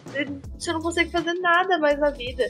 Tudo você tem que gastar 200 reais. 300, É. 400. Não, e aí a pessoa ainda gasta esse dinheiro pra fazer o quê? Pra comprar um FIFA. É o fim da picada. Desculpa, Ah, eu tinha que falar lá isso. vem, lá vem. Eu tinha que falar Ah, isso. eu errei, eu errei. É. Mas vamos lá, outros jogos que eu gostaria aqui de falar também são os seguintes. Gente, vamos jogar Dandara. É um jogo brasileiro, protagonista com o nome de uma heroína da, da abolição. Ah, a personagem é, é, é, assim, é um mundo fantástico em que é, precisa lidar com um sal que tem é, no ambiente, é um jogo de plataforma, todo de clique. O personagem tem uns poderzinhos muito legais, tem muitas referências a músicas brasileiras, tem Tarsila do Amaral no jogo. É, assim, gente, vamos jogar. Vamos jogar. É um jogo que não é linear, pode tomar qualquer caminho, que deixa o jogo mais interessante. Então, assim, tem na Steam, super barato. Os desenvolvedores também facilitam o acesso se você for alguém que vá fazer lives, por exemplo, jogando. Então, facilita esse acesso para streamers. Gente, que jogo. Dandara é um jogo bonitão. Falando isso, eu tenho que voltar a jogar esse jogo é, aqui na, em live. E o outro jogo também que gostaria de falar é do recém-lançado Homem-Aranha. Miles Morales, jogo bonitão, finalmente Miles Morales, com cada vez mais destaque. E o jogo dele é bom. Pena que é curto, ainda não terminou. É meio repetitivo, né? Tu não achou, não? Ah, por enquanto não, cara. Eu achei que. Sei, sei lá, cara, eu acho que não, não era pra ter sido o standalone, não, cara. DLC mesmo, assim. Eu gostei, eu gosto do jogo, tô, tô quase terminando também. Mas, assim, se tu vê, assim, é praticamente. Pô, eles pegaram o, o jogo do Homem-Aranha só mudaram umas skins, assim, praticamente. É o original. Ah, sei lá, hein, cara. Então, Não, eu tipo, digo, eu digo estrutura de algumas missões, principalmente missão secundária, assim. Ficou bem repetitivo, assim, né? É, não sei se tu, o quanto você já jogou, né? Por exemplo, como, como o, o, o Miles ainda não morreu de câncer, tá ligado? Tudo que ele absorveu lá, reator naquela, no form lá. É, sim, é verdade. Não, mas, mas brincadeira, mas, mas eu- tirando esse fato assim, mas, é- mas é um jogo muito divertido, cara. É, tá bem legal, assim, eu gostei pra caramba. Bonitão. Saiu também com bugs, pouquíssimo. Já É, teve eu, eu, tive, eu tive alguns bugs assim, textura, de cair no infinito, assim, mas nada que atrapalhasse muito, não. É, depois eles, eles resolvem já uma atualização muito rápida. E por, e por último, um jogo que jogamos eu e Raquel juntos, quase esse ano, que se chama Journey. Lembra, Raquel? Sim, sim. É um pouco chato. Ah, não achei, chato. Legal. É porque no Então- começo você não sabe o que tá acontecendo. Aí tem Isso é lá, melhor. é uma outra pessoa. E você não sabe que essa pessoa é um, é um jogador que nem você, que pode ser um idiota. Isso é muito legal. Aí você sai seguindo essa pessoa que você fala, pô, esse cara é meu amigo, ele vai me guiar, porque os jogos de videogame normalmente tem alguém pra te guiar. É. E não tem, não, não. Essa pessoa, na verdade, é uma pessoa como você que tá Aí perdida que ali naquela tá. desgraça. Deixa o jogo melhor, né? Não, até que é bonitinho. É bonitinho pra jogar, mas assim, é bem, É muito legal isso. bem suave. É muito É, legal. tem, que- tem que estar na vibe, assim, do. Sim. da- Tem que estar na vibe. Você querer descobrir o que acontece, tem que estar com paciência, querer a curiosidade. É E tá- vocês pegaram de graça, né? Da, Sim, que eu acho que também é aquilo também. isso, é, pegou de graça assim na, na- Acho que se você pagou, assim, eu acho que talvez, talvez o seja, seja menos, assim, né? Pega o jogo de graça, acho que você tem um pouco mais de paciência assim, com, o- com o jogo, né? sim, é verdade. Então acho que ele, ele, é, ele é nessa pegada assim. Quando ele saiu, assim, eu falei, cara, achei interessante, mas eu vou esperar ficar de graça. Vai sair de graça na, na Plus em algum momento. Uhum, E saiu. E saiu, é. Cara, o Journey fala sobre uma jornada de um personagem. Caramba. Sim, que. Mas é, é- mas é bom deixar bem claro que é uma jornada. Você tá, o seu personagem começa num deserto e logo quando começa o jogo você vê que lá no final do cenário tem uma montanha, tem um brilho muito grande. E você sabe, não sabe por quê, mas porque é um jogo talvez você tem que ir até lá. Você passa por coisas tão simbólicas. Você tem que prestar atenção nos símbolos nesse jogo. Tem, você passa por túmulos, você passa trai, torres abandonadas, você. E aí, no meio da, dessa sua jornada, logo no começo, na verdade, você encontra outro personagem igualzinho você. E uma coisa que você não sabe, que a Raquel já deu esse spoiler, você vai descobrir só no final, é que esse outro personagem é alguém que tá jogando online ao mesmo tempo que você. E não é só uma pessoa. Tem vezes que essa pessoa simplesmente segue o caminho dela. Você se perde com essa pessoa. Você vai para um, um, certo período de tempo ali, algumas fases, você pode até fazer sozinho. Então você vê que é melhor você fazer em dupla, talvez, sabe? Tem algumas partes que talvez seja melhor em dupla. Você vê que é mais difícil sozinho. Depois você reencontra essas pessoas, sabe? E até chegar no final que é totalmente lúdico. É um jogo muito bonito, assim, muito legal. Indico muito pra você. Vamos lá agora, meus amigos e minhas amigas. Série. Que eu série. Só, permite só mais um, dois joguinhos aqui rapidão? Opa, beleza, manda aí, manda aí. É, só dois que eu peguei, parada assim que eu peguei também tenho jogado bastante coisa da Xbox Game Pass, né, pro PC. Cara, dois jogos é que o primeiro, Street of Rage 4, oh. que é, é, um ótimo jogo de. É um ótimo beat'em up, assim, um ótimo jogo pra jogar. Bom, ótimo jogo pra desestressar, né? Bater nos outros, tu desestressa. Legal. E, e um. Eu peguei, do, o, aproveitei lá e tava jogando a série do Yakuza, né? Tem lá, não, não são desse ano, mas Yakuza Kiwami 1 e 2, assim, que são remake do 1 e do 2 lá do PlayStation 2 também. Achei bem maneiro, assim, bem legal, assim. Quem gosta, assim, né? Tem, tem algumas restrições, porque é um jogo bem japonês, assim, muito diálogo, então vai jogar até um bem pouco, assim, né? E é japonesice, né? Então, mas é um jogo, mas é bem divertido, assim. E a coisa vale a pena, vale a pena conhecer também. Show de bola, show de bola. Vamos lá conhecer. É... O Yakuza também. Vamos lá falar de série. Vamos. Começando com Isabel. Diga pra gente as séries que você indica pra gente. Bom, eu vou começar com uma que não é desse ano. Na verdade, nenhuma desse ano. Mas eu gosto muito de reassistir série. Filmes, eu descobri isso olhando o histórico do, da Netflix. Fiquei um pouco assustada. Descobri que tem que estar abertas novas, a novas coisas. Vou assistir novas coisas esse ano. ano que virá. Eu assisti Euforia esse ano, da Zendaya, da HBO. Eu estava um pouco relutante em assistir essa série, porque tava todo mundo falando dela. E eu falei, ah. e aí eu dei uma assim chance. Você tá falando. Isso assim, quando todo mundo tá falando de uma coisa, tipo, ah, é, tipo, não, não deve ser tão boa assim. Mas, meu, me surpreendeu muito. Tipo, eu gostei muito da narrativa e da dos efeitos visuais e do. Ai, de tudo. Eu gostei muito da construção, da como eles contam a história, como é. Eles saem muito, muito da casinha em não fazer a linearidade de uma história, sabe? Por não deixar ela sempre do mesmo jeito. Então, várias coisas são contadas de modo diferente. Principalmente a experiência da personagem principal quando ela se droga. Então, eles meio que estão dentro da cabeça da menina e é bem legal como eles retratam isso. É, não é uma série romantizada em aspecto algum, em questão de, de consumo de drogas e tudo mais, o que eu achei bem legal. Eles deixam bem explícito a problemática por trás disso, por mais que pareça ser, não é. Uh, eu gostei muito dos personagens, são, nossa, sensacionais. Eles normalizam a questão do de ter personagens principais que fazem parte da, da comunidade LGBTQI+, e não é uma coisa tão extraordinária, sabe, como em outras séries. É tratado como mais um personagem que tem problemas de pessoas normais, e eu achei isso bem legal. Eu acho isso muito bom. Eu, eu não gosto de coisas. Uma vez eu tava falando com um rapaz, ele foi escrever um livro e falou assim: qual é a temática do seu livro? Ele falou: LGBT. Eu falei: como a temática é LGBT? O que acontece é LGBT? Aí ele falou: não, é porque tem pessoas LGBT. Mas, gente, tem que ter em qualquer tipo... lugar, né? Você pode ter em qualquer lugar. Você pode ser, tipo, um médico, gay. Então, né? foi isso que eu Tipo, eu fiquei. Achei, falei, meu, é uma coisa muito normalizada. E eu achei isso muito legal, porque é difícil. Geralmente você tem esses personagens, eles são bem caracterizados na série. Outro que eu comecei a assistir, mas é um bem levinho, assim, é Jenny a Virgem. Mano, eu vi a Carolzinha postando e eu ficava, não vou assistir essa série, não vou assistir essa série. Aí dei uma chance. Se a Carolzinha posta, eu já não assisto. não, mano. A minha prima me indicou. Meu, é uma novela mexicana sensacional. Eu estou viciada, não consigo parar de assistir. Ainda estou assistindo, estou na quarta temporada em menos de um mês. Tipo, eu assisti batidão. Sabe quando você tá almoçando, escovando dente, você tá com o celular assim? Eu sou esse tipo de pessoa. Outro que eu super indico, que acabou esse ano, é Dark. Meu, vocês têm que assistir Dark, entendeu? Não é tipo, ai meu Deus, não. Vocês têm que assistir Dark. Eu não ficava maluca, não. Eu, eu falava assim, não. Eu falava assim, ah, o que, que será que aconteceu? Não sei. Eu falava, Carol Moreira, me explique. Ela ficava e tava tudo certo.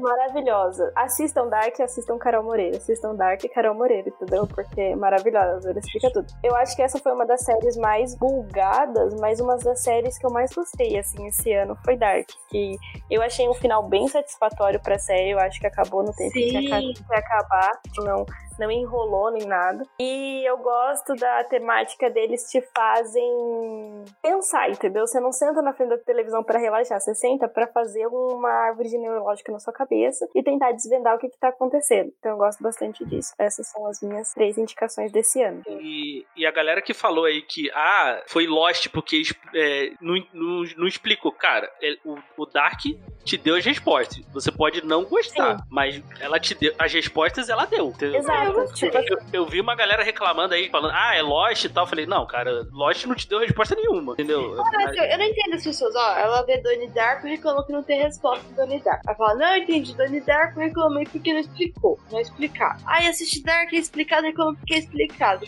Ah, meu amigo, eu não vou falar. Não, e Dark deixa bem explícito, sabe? Tipo, ó, é isso, o problema era esse e a solução é essa, entendeu? Não tem muito o que fazer. E a galera ainda fica puta, mas eu gostei muito, tipo, do final. Foi... É, eu, também, eu, eu, eu também gostei pra caramba do final de Não, eu gostei pra caramba. Eu acho que se fosse outra, eu ia ficar muito puta. Eu gostei muito desse, de verdade. Eu também gostei bastante dele. Era o único final possível. Sim, Não, acho É que o ter- ter- eu- na verdade não, é porque tem tantas coisas possíveis e mesmo no final tem muita coisa. Não é um final muito assim, ah, acontece isso, isso é isso. Não, isso é isso que significa isso, que significa aquilo, que poderia significar aquilo. Não, então, mas a problemática maior, tipo, que eles têm de problema desde o começo, eles resolvem, eles te dão a solução, Sim, é. entendeu? Sim. Tipo, é isso. É, amarraram, Exatamente. amarraram tudo ali. Você pode não gostar, obviamente, de como. Ah, eu não gostei do como fizeram, mas você não pode falar que não, não tá amarrado, deixou ponta solta, entendeu? A crítica que eu tenho ao final é que a, é que a descoberta para a solução desse problema final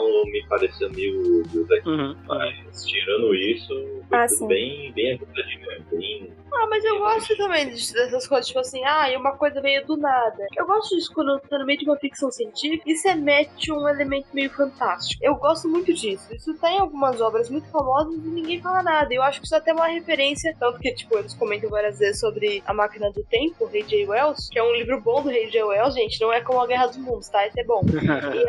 Mas tem alguma- algumas coisas nesse livro que não são explicadas. E eu acho que é legal isso também. Tipo, tem muita coisa que dá pra você entender. Mas tem coisa que simplesmente tá lá e é isso. É isso. Escu- escutem o elementar aí da terceira temporada de Dark. Olha aí, Ah, um dos elementares mais ouvidos da, do universo. ali, Acertei? é, com certeza. Olha aí.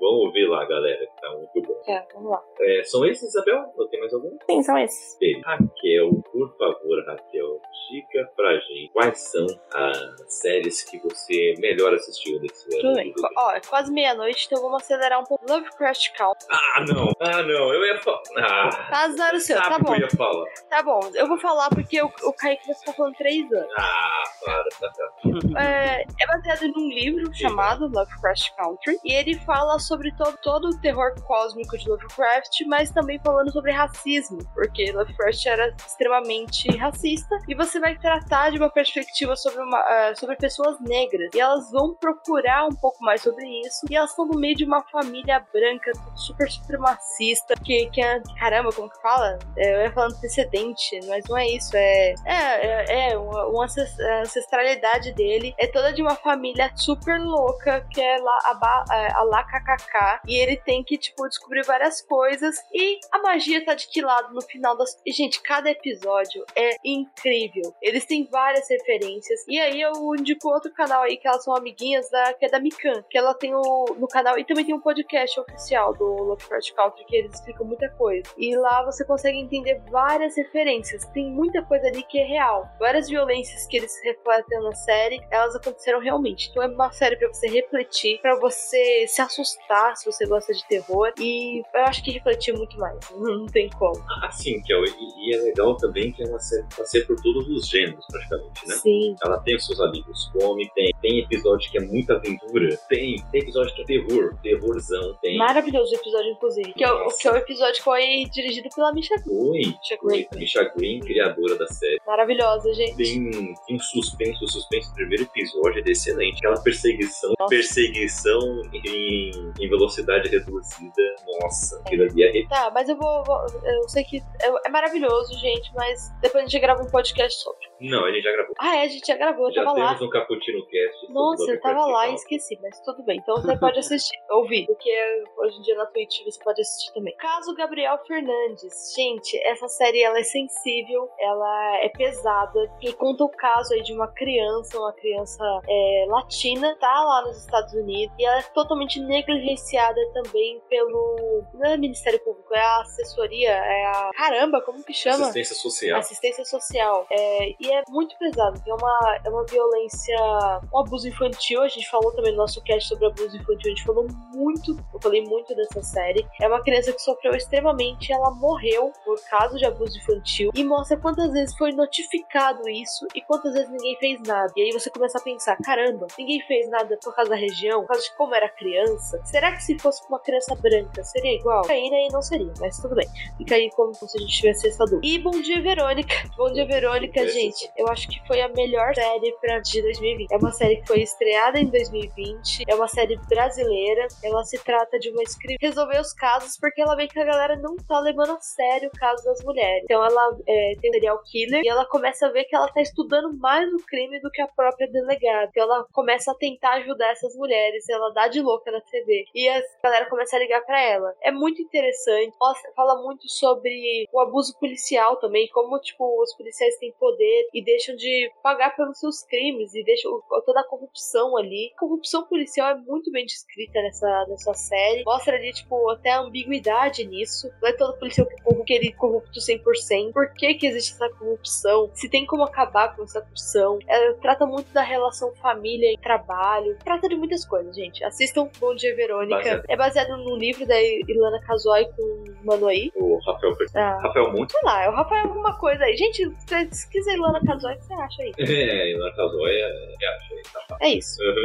Diego, Cara, ah, eu quero. Vou começar aí então indicando pra mim já os principais candidatos aí a, do, a Oscar de documentário do ano que vem, que é o Arremesso Final. Mas é uma é um documentário, a série documental excelente, excelente, cara, Pra quem para quem gosta de para quem gosta de esporte, cara. Acho que até independente de basquete ou não, vai muito além do basquete. Meio que desmitifica um pouco o Michael Jordan, humaniza bastante assim. A pega vários aspectos e tal. Então assim, tem história do beisebol, história do basquete, história até um pouco do cinema que mostra ali da quando ele tava gravando Space Jam. Vai muito além do basquete, é muito bom, muito bom mesmo. Cara, eu não posso deixar de, de indicar aqui que eu só fui ver esse ano com a segunda temporada, né? Assinando a Disney Plus, né? Eu não, eu não eu esperei chegar aqui no Brasil, né? Foi Mandalorian, né? Cara, Mandalorian que, né? sé- que série maneira. Série maravilhosa. Muito, muito boa, assim. E tu vê, assim, que desprendimento do, do ator, né? Eu agora esqueci o nome dele. Pedro Pascal, Pedro né? Pascal. Porque assim, é muito, despre... é, tem um, é muito experimento do ego, né? Porque cara, o rosto dele só aparece, acho que já tem que, quase 14 episódios, eu acho, por aí. Parece Apareceu em. Se foi 5 minutos, foi muito. Olha, minha opinião é que talvez nem seja ele que esteja atuando. Ah, Ah, pode, isso pode ser tranquilamente ser um som dublê, ele tá só dublando. Mas assim. É. Mas assim, é, isso, isso é legal, assim, de ver, né? É um cara que, te- que aceitou entender o personagem, né? né? Diferente aí do Stallone com o Dredd, por exemplo. Mas o. Mas assim, é, é bem legal, assim, cara, é a melhor coisa que tem o conteúdo da, da Disney Plus hoje, cara. É a única coisa que vale a pena assistir lá, de fato, assim. Tem nada, tem Tony Wars lá. Clone Wars, Star Wars. É, Rebels. É, é o que. É porque assim, ah, assi- sei lá, pega lá os sete dias de graça, assiste Mandalorian, assiste, sei lá. Isso, porque talvez quem, quem já deve ter visto essas séries que tava na Netflix, né? As outras de Star Wars, né? Antes de tirar, vê um filme ou outro e, can- vê um filme ou outro e cancela, assim. Vê, vê o que dá de, de Ah. ver as séries de Star Wars, assim. É o, é o que tem hoje, assim. As séries de Star Wars Ah, para de ser chato. e, um, e um filme ou outro, assim. Deus, não, até colocando os desenhos legais também da Marvel, tá? Janeiro tem WandaVision. É, tem umas coisinhas legais. Porque, porque, porque chegar assim, por exemplo, X-Men só tem a primeira temporada foi um vacilo. Né? Não, tem Nossa. coisa que eu também. Não, tem vários desenhos que eu falei, ah, eu gostaria de assistir os Vingadores, os Heróis Empoderados da Terra. Tem. Eu falei não, não é esse, esse não tem. Aquele lá mesmo, o bom. O bom tem, ah, você falou que não tinha? Não, O Homem-Aranha que não tem, né? O Homem-Aranha que Homem-Aranha não clássico não tem. É. Os X-Men também meio. o O... X-Men tá É, tá só a primeira temporada, não tem, tem X-Men faltando também. Tem um monte de. E tem outros X-Men faltando também, outras animações. X-Men Evolution, por exemplo. Ah, é verdade, que ia a gente ia começar a ver- rever esse e não tem. É. Chateação aí é Disney mais, a gente pagou por isso. Eu fiz o anual. Então, que traga. Isso aí, Quero meus aí, quero mesmo. E tem mais alguma aí, Diego? Cara, e a última aqui que foi ali pelo meio do ano, eu, eu gostei pra caramba, assim, foi Hollywood. Não sei se vocês chegaram a assistir. Hollywood, não. Nunca nem ouvi falar. Da, da Netflix também. Cara, assim, é uma, é uma visão bem romantizada, assim, de Hollywood, né? Mas uh, é, é interessante, é interessante de ver, assim, bem idealizada, né? Que, mas é, é- é legal, assim, de pegar, essa reconstrução ali de Hollywood ali da década, acho que é de 40, 50, por aí. Então, eu achei, eu achei bem, bem bacana, assim. É, vale, vale, a, vale a pena ver, vale a pena ver. Achei, achei muito boa. Minha vez. Eu tenho aqui três séries pra fabricar para vocês. Já que a Raquel roubou o Lovecraft Country de mim, ah, é, eu vou roubar aqui uma série que ela ia falar e não falou. Brooklyn Nine-Nine. Eu não ia falar, não. Da onde que eu ia falar? Você disse que ia falar. Eu falei que. Kaique, você inventou essa informação na sua cabeça. que ia falar Brooklyn Nine-Nine. Tá todo mundo aqui de prova. Melhores, melhores séries de comédia aí da, da Vários Netflix. tempos, assim. É, o Brooklyn Nine-Nine é muito bom. Muito bom. Muito bom. Tá aqui no carregador. Brooklyn Nine-Nine é muito, muito bom, gente. Assistam. Assim, nem parece que é comédia. Nem parece que acontece a Raquel. É bom. É, Mas não, Raquel. é, não é muito bom. Aqui perto das outras séries de comédia. Ah, é bom. muito bom sim, vai. Legal. Outra série que eu gostei de cara é uma série de mistério da Netflix, Mistério Sem Solução. É, são casos reais é, que não foram solucionados. O legal é que é mistério mesmo. Tem casos de assassinato, tem, a maioria. Mas tem um também de OVNI lá. Ninguém conseguiu explicar e tá lá no meio também. Então assistir tem dois volumes, ou seja, duas, temporadas. Os episódios são, assim, bem... É o, tem um storytelling, assim, bem legal. Mas a abertura é horrível, gente. Tipo, é alguém, tipo- alguém faz um abaixo assinado. Muda essa abertura. Nossa, a abertura é tipo lendas urbanas do Gugu. É nesse nível. É bem, é bem ruim. Maravilhoso. Mas outra série que eu gostaria de indicar é da Amazon Prime Video. Ficção científica Roots, né? Eu poderia indicar The Boys? Poderia, mas todo mundo já assistiu The Boys, né? Vamos Sim. assistir The Expanse. The Expanse é baseado num livro chamado Leviatã Desperta. Já ouvi falar. É da, da Aleph esse livro, não é? Exato, da Aleph eu preciso ler porque eu gostei muito. Terminei a primeira temporada agora e já tá lançando a quinta. Ou seja, tem uma noção. Terminei agora a primeira temporada. Que série, meus amigos? Ela se passa num futuro bem distante, né? Não nessa que é um futuro. Bem distante, em que os humanos eles começaram a morar não só na Terra, como em Marte e também no Centurion. Centurion, ó, não é o jogador em São Paulo, não um centurião é, chamado de The Bell, que é um centurião que é o quê? São várias rochas, vários asteroides que estão em órbita ah, aqui no nosso sistema solar. E os humanos foram morar nesses lugares ali, gente. Foram morar. Praticamente uma guerra civil sendo é, é, instigada por um grupo aí, e esse é o mistério dessa temporada, é, que quer ver uma guerra em Terra e entre Marte. E o pessoal do Centurião, que é uma galera um pouco mais abastada, né, um pouco com menos recursos, é, acha que a culpa é são dos dois. Então eles querem atirar por dois lados. Então é interessantíssimo é, isso. As viagens interplanetárias são um pouco mais realistas, o, o que a gente vê sempre por aí. As relações políticas é muito Game of Thrones. Se você gosta das conspirações políticas de Game of Thrones ou de House of Cards, vai gostar de The Expanse também. Tem muito mistério, muita investigação. Assim, se você curte esses elementos como eu, você vai adorar essa série. Vai lá conferir todas as temporadas da Amazon Prime Video. E terminando o último bloco, filme.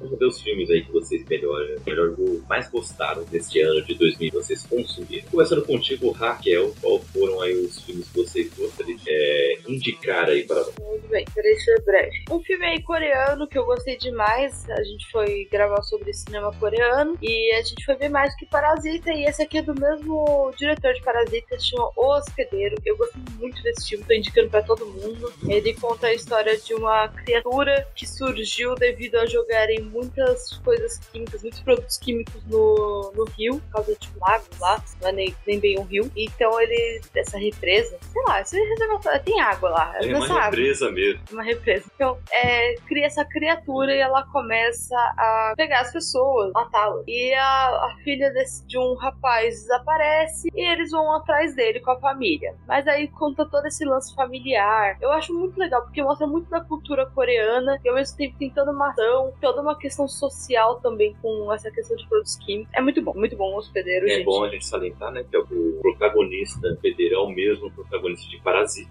Ah, pai da família. Eu não sabia que era E o diretor é o mesmo, como Ju-Hu, que já ganhou aí seus Oscars. Maravilhoso. O Poço, gente, o Poço, todo mundo viu o Poço. A gente tem um cast aqui que é sobre o Poço e a casa, que na verdade a gente só falou de Poço, porque ninguém liga pra casa. É. Eu acho que tá aí falado. É a história de um lugar, que é um lugar que é o, o, o protagonista vai voluntariamente, mas parece que algumas pessoas estão presas lá, estão reclusas. E esse lugar as pessoas têm alimentos lá no primeiro andar, e ele vai descendo e você vai comendo os restos dos outros. E alguns andares, você não sabe quantos andares tem ao certo, as pessoas não comem praticamente, ou não comem mesmo, e partem para atos brutais. Eu acho muito legal essa questão de tipo, mostrar o quanto, até onde você vai, e não é só questão de comida, literalmente, né? Você vai ver questão de estupros, questão de violência de outras formas, é, a questão até tipo das relações deles, como elas são diferentes, eles como pessoas, eles como colegas, eles como, ah, pessoa de cima, pessoa de baixo, a pessoa que tá do meu lado. É muito interessante como tudo isso e me lembra demais do ensaio sobre a cegueira, que tem várias críticas parecidas. Eu acho que Poço é sensacional e eu tô lá elogiando o Poço no nosso cast sobre o... E Entre Facas e Segredos, que é um filme que eu falei pro Kaique, não vou gostar. Ah, roubou de mim mais um na minha lista. Mas E fala eu- aí, indicação do Kaique. Fala Sim, às vezes ele indica coisa boa, Às gente. vezes. É raro, é raro, Que mas raro acontece. vai. E o Entre Facas e Segredos conta aí a história de um assassinato, parece suicídio, na verdade, um suicídio de um senhor. Só que ele é muito suspeito, ele tem muito dinheiro, e a família toda vai ser beneficiada com a morte dele. Então, um detetive é contratado para saber quem é, se, se foi realmente um suicídio, se não foi, se pode repartir essa herança ou não pode. E ele começa a investigar e ele descobre que praticamente todo mundo tinha um motivo para matar esse senhor, menos a, a sua, sua copeira, né? Sua enfermeira particular. E essa menina tem uma questão que ela não consegue mentir. Se ela mente, ela vomita. Então eles começam a usar desse, disso pra ter um testemunho muito fiel dela. E é muito interessante. É muito interessante. E o Daniel Craig fazendo investigador. Eu não gosto tanto dele fazendo investigador, não. Tipo, eu não acho que ele é incrível. Ah, como nesse filme ele não tá tão É, legal como sei lá, ele não- tá, por exemplo, 007. Eu gosto dele 007, mas Não sei, eu, eu não tenho carisma pelo Daniel. Tudo bem. Mas assim, eu acho que o filme ficou sensacional. Mas O quem filme é mais tá incrível. nesse filme, Kel? Ah, tá o Chris Evans. O Chris Evans tá lá sendo um babaca. Tá, tá muito. Mas é muito bom esse filme, gente. É sério. É muito bom. Ninguém dá nada pra ele. Mas nos primeiros minutos ele já te prendeu totalmente. Ele é muito legal mesmo. É isso. São esses? Beleza. Agora eu quero saber as indicações da Isabel. Mande aí pra gente. Bom, é, minhas indicações vai passar um pouquinho, mas eu vou ser bem rapidinho. O primeiro filme que eu acho, nunca tinha assistido e eu me sinto muito bosta por isso foi Psicose, eu assisti esse ano. Nossa! bom. É maravilhoso! Cara, que filme. Não, tipo, é um filme sensacional e eu fiquei me sentindo muito mal depois que eu acabei, que eu falei, não acredito que eu demorei pra assistir esse filme. Maravilhoso. Exato, o Twitch ficou assim também. Exatamente. Depois o segundo filme é Hereditário, que é um filme de terror, horror. Não é terror, porque terror pra mim me assusta. E esse filme foi mais um horror, assim. E uma. É, ele o da, no- da mesma onda de Corra e Nós, ele é o novo terror. Isso, e ele é do. Isso, e ele é do diretor que fez Midsummer também, que é um filme do caralho. Então, tipo, é muito bom, de verdade, super indico. Não é um filme assim, é um filme que te deixa muito reflexivo, um pouquinho assustado e horror- horrorizado, mas é maravilhoso.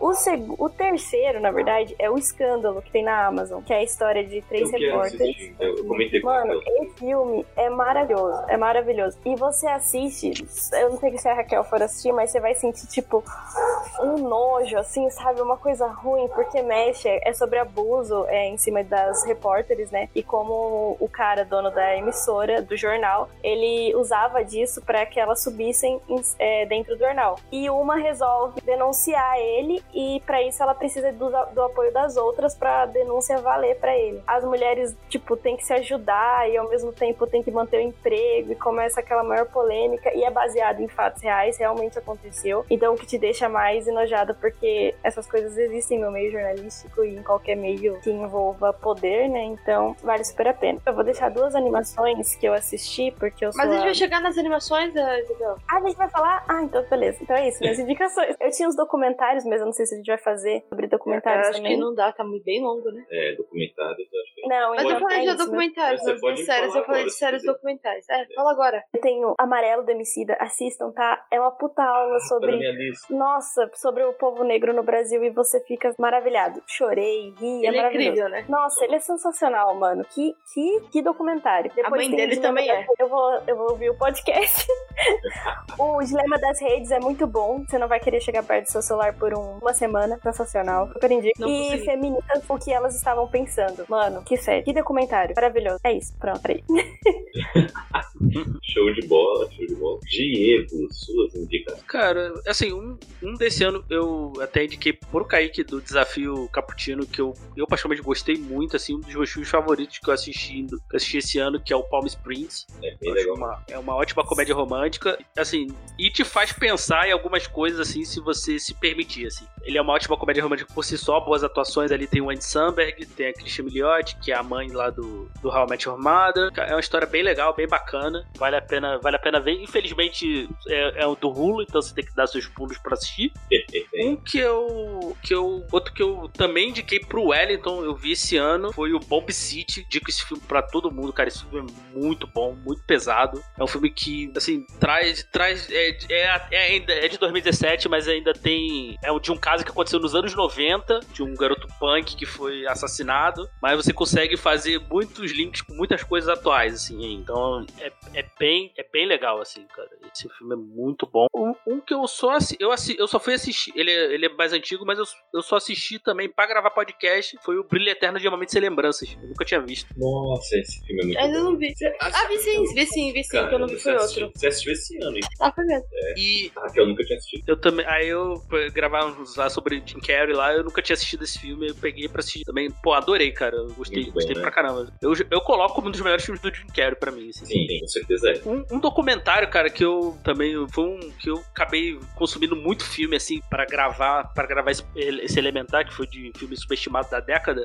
Foi um documentário chamado Uma Banda Chamada Death, que era uma banda, que era uma banda de feita por, por negros, composta por negros, que eles tinham, eles tinham feito, eles são considerados uma banda proto-punk. Fizeram o punk antes punk. Eles só não, eles só não tiveram o reconhecimento pelo que diz o documentário por causa do nome Death. E eles não, aí eles não conseguiram lançar. E eles só fizeram sucesso anos depois que alguém achou esse, essa demo deles perdida lá pelos anos 70. Assim, pegar escutar, tu pegar e escutar o álbum deles, assim, que é antes de Ramones, antes, de, antes do, do que ficou conhecido como movimento punk, pô, grupo de jovens negros de Detroit já tava fazendo isso, tá ligado? É de, é de explodir a cabeça, assim, esse documentário, cara. Muito bom. Pra quem gosta de música, assim, pra quem, pra quem gosta de punk, punk rock, assim, Def é uma banda que vale a pena conhecer. Vale a pena ver esse documentário. Show. Sensacional. Olha aí, cara. Eu vou, vou assistir esse aí também. E vamos lá, meus filmes. Eu os melhores filmes que eu assisti esse ano, ou os melhores filmes para indicação para vocês esse ano. Primeiro é o O Que Deixamos Para Trás. Assistimos recentemente aqui da Netflix. Com a maravilhosa Ruby de Lovecraft Country. Nossa, maravilhoso. E que filme, meus amigos? Esse filme conta a história de um casal que chega na Inglaterra, eles são imigrantes, vêm, da, vêm de uma terra lá da, é, de um país da África. Não fica muito claro qual país que é por um bom tempo no filme, assim, por isso que eu não me lembro exatamente qual que é. A gente meio que tem que pesquisar na internet para saber exatamente qual A é. gente pesquisou e a gente já esqueceu. Exatamente.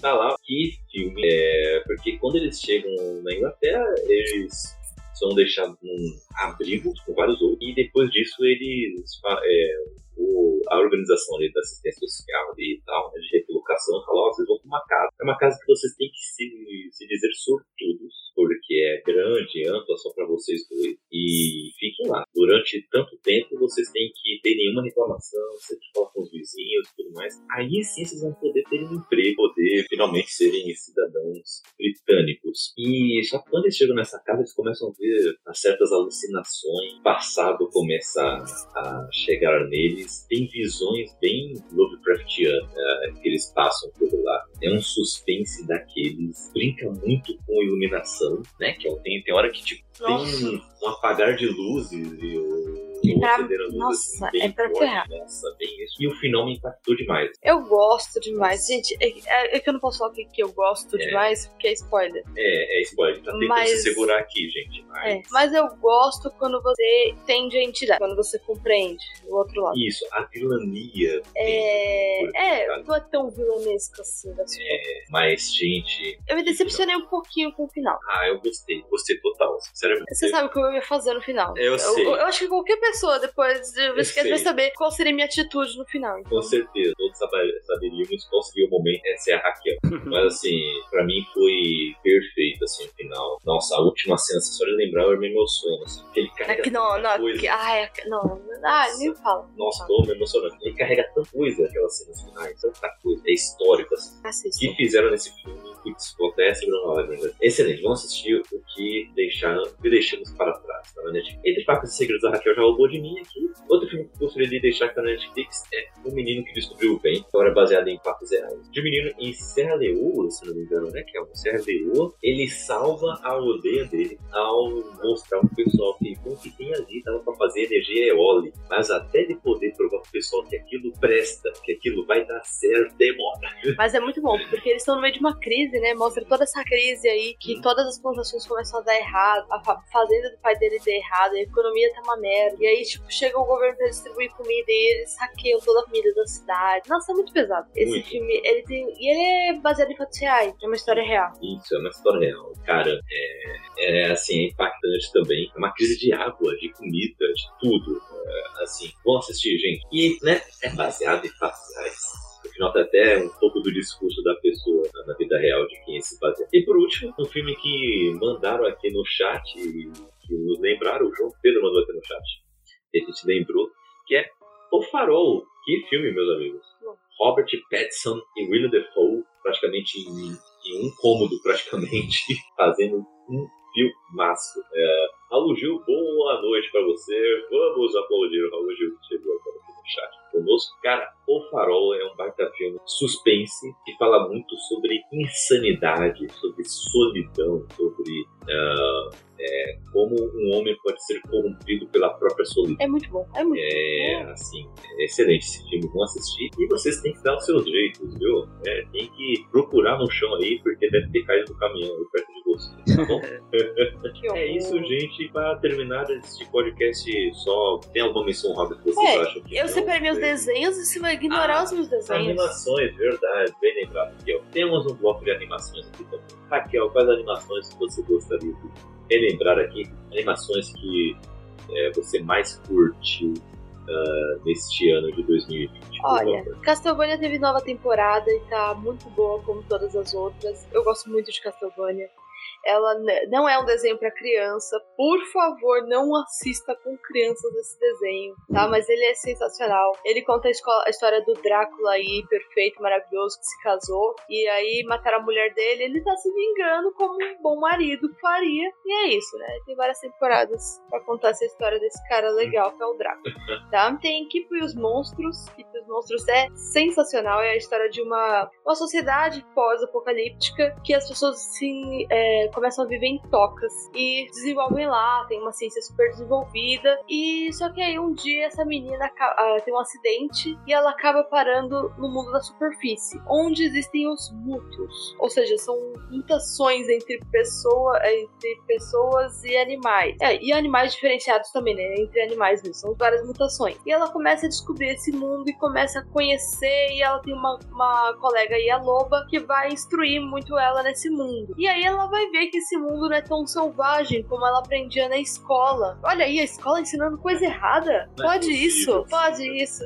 Tipo, os monstros mostram muito isso. É muito doce o desenho. E ele é maravilhoso, tá? Porque eu sou doce e eu indico coisas doces. Ah, claro. E pra finalizar, eu vou indicar uma animação aí que eu tô indicando aí todo dia, né? Porque é o Irmão do Jorel e a gente tá aí no Abacate Brutal só pra falar do Irmão do Jorel. Então a gente tem um podcast pra falar sobre o Irmão do Jorel, pra exaltar total Irmão do Jorel. E Irmão do Jorel é incrível, gente. Irmão do Jorel, Irmão do Jorel. E o nome do podcast é Abacate Glutão. Vamos lá, gente. Irmão do Jorel é muito bom. Na Netflix tem duas temporadas. A terceira temporada você acha no YouTube. E a quarta temporada ainda você não acha em lugar nenhum. É, tá saindo só no Cartoon Network aos poucos e tá difícil assim.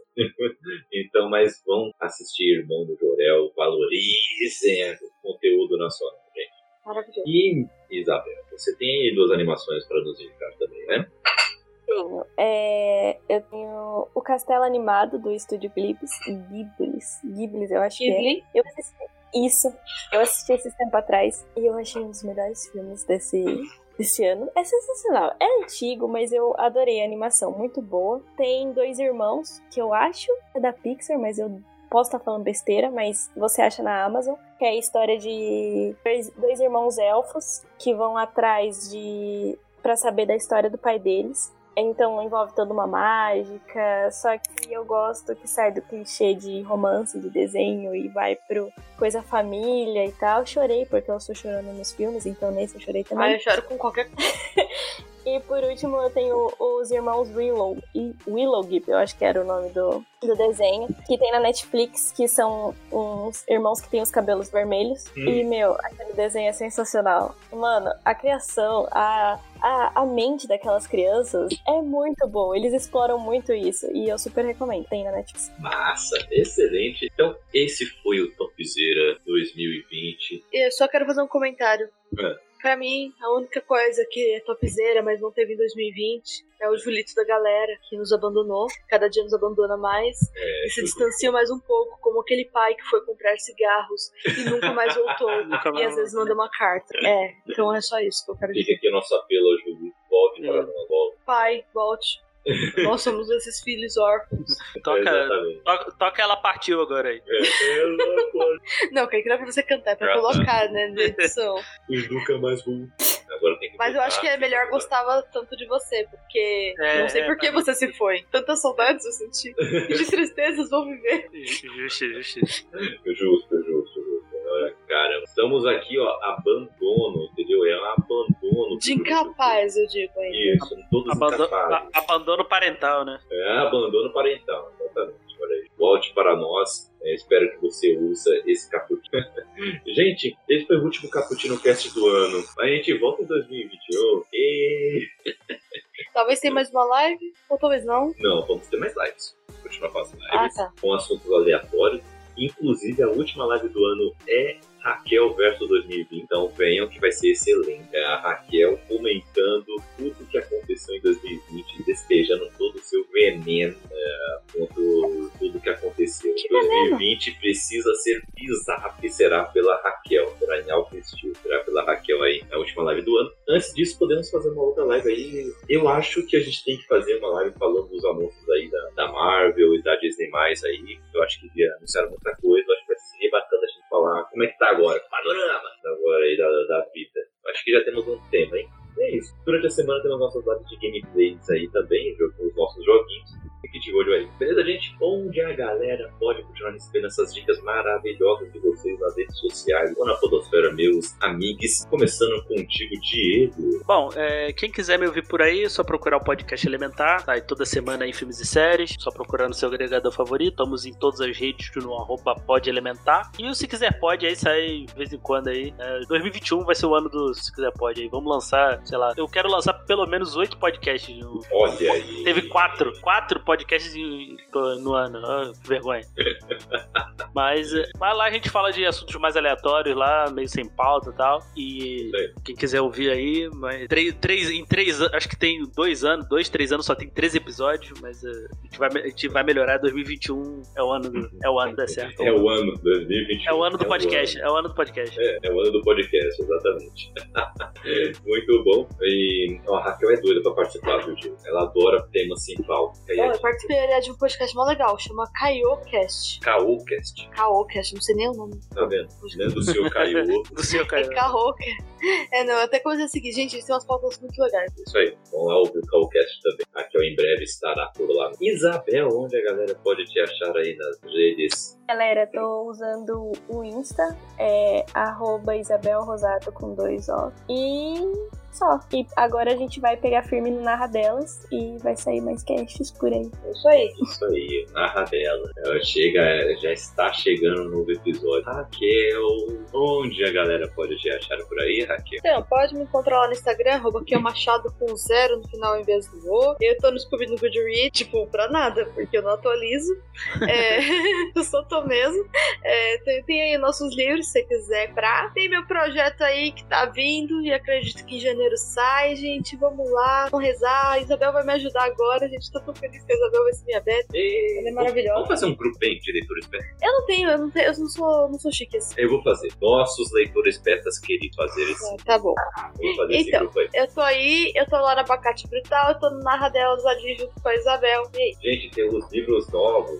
Ah, é, e ele viu uma edição mais bonita. Eu, se eu fosse você, eu comprava. Eu mandava uma mensagem agora no Instagram, porque eu tô muito feliz, então eu tô boazinha. Aí eu mandava, porque vai que eu faço um desconto. Vai que ela faz. Ó, esse livro simplesmente tem o prefácio de Júlio Emílio Braz. Caramba. Tá? A gente Não me a do Júlio. Emílio Braço que eu já A choro. gente zerou a vida com um livro nosso de estreia, de Júlio Emílio Braz. Olha aqui a Raquel e o Careque na orelha do livro. É Aqui. Essa edição tá melhor, viu, gente? Realmente, assim. Finalmente recebemos o livro depois de a gente ter pedido em janeiro. Eles chegaram finalmente em dezembro. Mas, ó, disponíveis estamos aí com muitos. Vocês estão com o outro fazer- também? Não, Luz de Sangue não, a gente vai ter que ir pra uma gráfica, a gente vai Luz e caçar. Sangue vamos é, ter que pedir que uma gráfica imprimir pra gente, a editora não viu, mas se vão se tornar pra gente, a gente vai fazer essa impressão. Mas a gente vai esperar um pouquinho porque vamos imprimir com um livro da Raquel.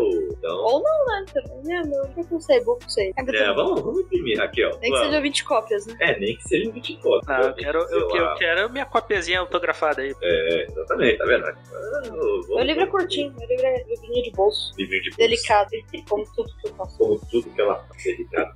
Então, Mestre a Raquel escreve muito bem, gente. Vocês vão ver aí o nível aí do próximo prêmio Jabuti. É, gente, é, eu estou no Twitter e no Instagram, arroba CKZKI, estou também na Ibambe Rádio, ah, produzindo conteúdo também. Estou aí com vários quadros de podcast ali dentro desse, dessa rádio. Procure aí no seu agregador favorito, Ibambe, Y-I-B-A-M-B. Que eu indiquei aqui como podcast. Exatamente. Eu tô lá no Negritude de Campo, tô no Politicamente Preto, tô no Cinema é Nós e por aí vai. Então, chegue mais aí que vai ser bem legal a gente vai um papo. É, estou também na, estamos também na Web Rádio Bom Som. Então, todo sábado às 14 horas temos o nosso Café Duplo, um programinha, um jornalzinho da cultura pop. Eu e o Wellington é, hosteamos lá pra vocês. Fazemos também a transmissão ao vivaço aqui na, na Twitch também ao mesmo tempo. Das duas às três, falamos tudo que mais relevante aconteceu na semana. Do cinema, da série, de, de HQ, de livros e por aí vai. Vá lá é, ver que é muito legal esse, esse nosso programa. E eu também sou comentarista esportivo lá também, viu? Tô comentando alguns jogos de futebol. Então, quando os próximos jogos que eu for comentar, eu aviso a vocês nas redes sociais, beleza? E você Nossa. pode saber todo. Hã? Nosso craque neto aí. Ah, não, Tracknet não, pelo amor de Deus. isso aí não. Mas é isso, gente. E vocês podem saber sempre quando ab- abrimos live e também quando comentamos assuntos aleatórios do nosso grupo do WhatsApp. Venha no clube do PTB, venha fazer parte, porque é, é muito legal, gente. É muito legal. É um grupo que tem crescido cada vez, é, assuntos aleatórios lá, ou comentando as notícias que saem. E eu vou mandar aqui o link aqui no chat da Twitch pra vocês. E se você tá ouvindo esse podcast depois, é, tá aí na descrição, beleza? É, você adquirir isso, isso. Você adquirir e entrar no é, você entendeu? Você ver esse link, tá? Tá bom, vai. Rapaziada. Beleza, gente? Ficamos por aqui. Fique com Deus. E é tchau 2020. Ah, Vaza daqui. Vai morre, embora. desgraça. Morre, Morre de morre de ar.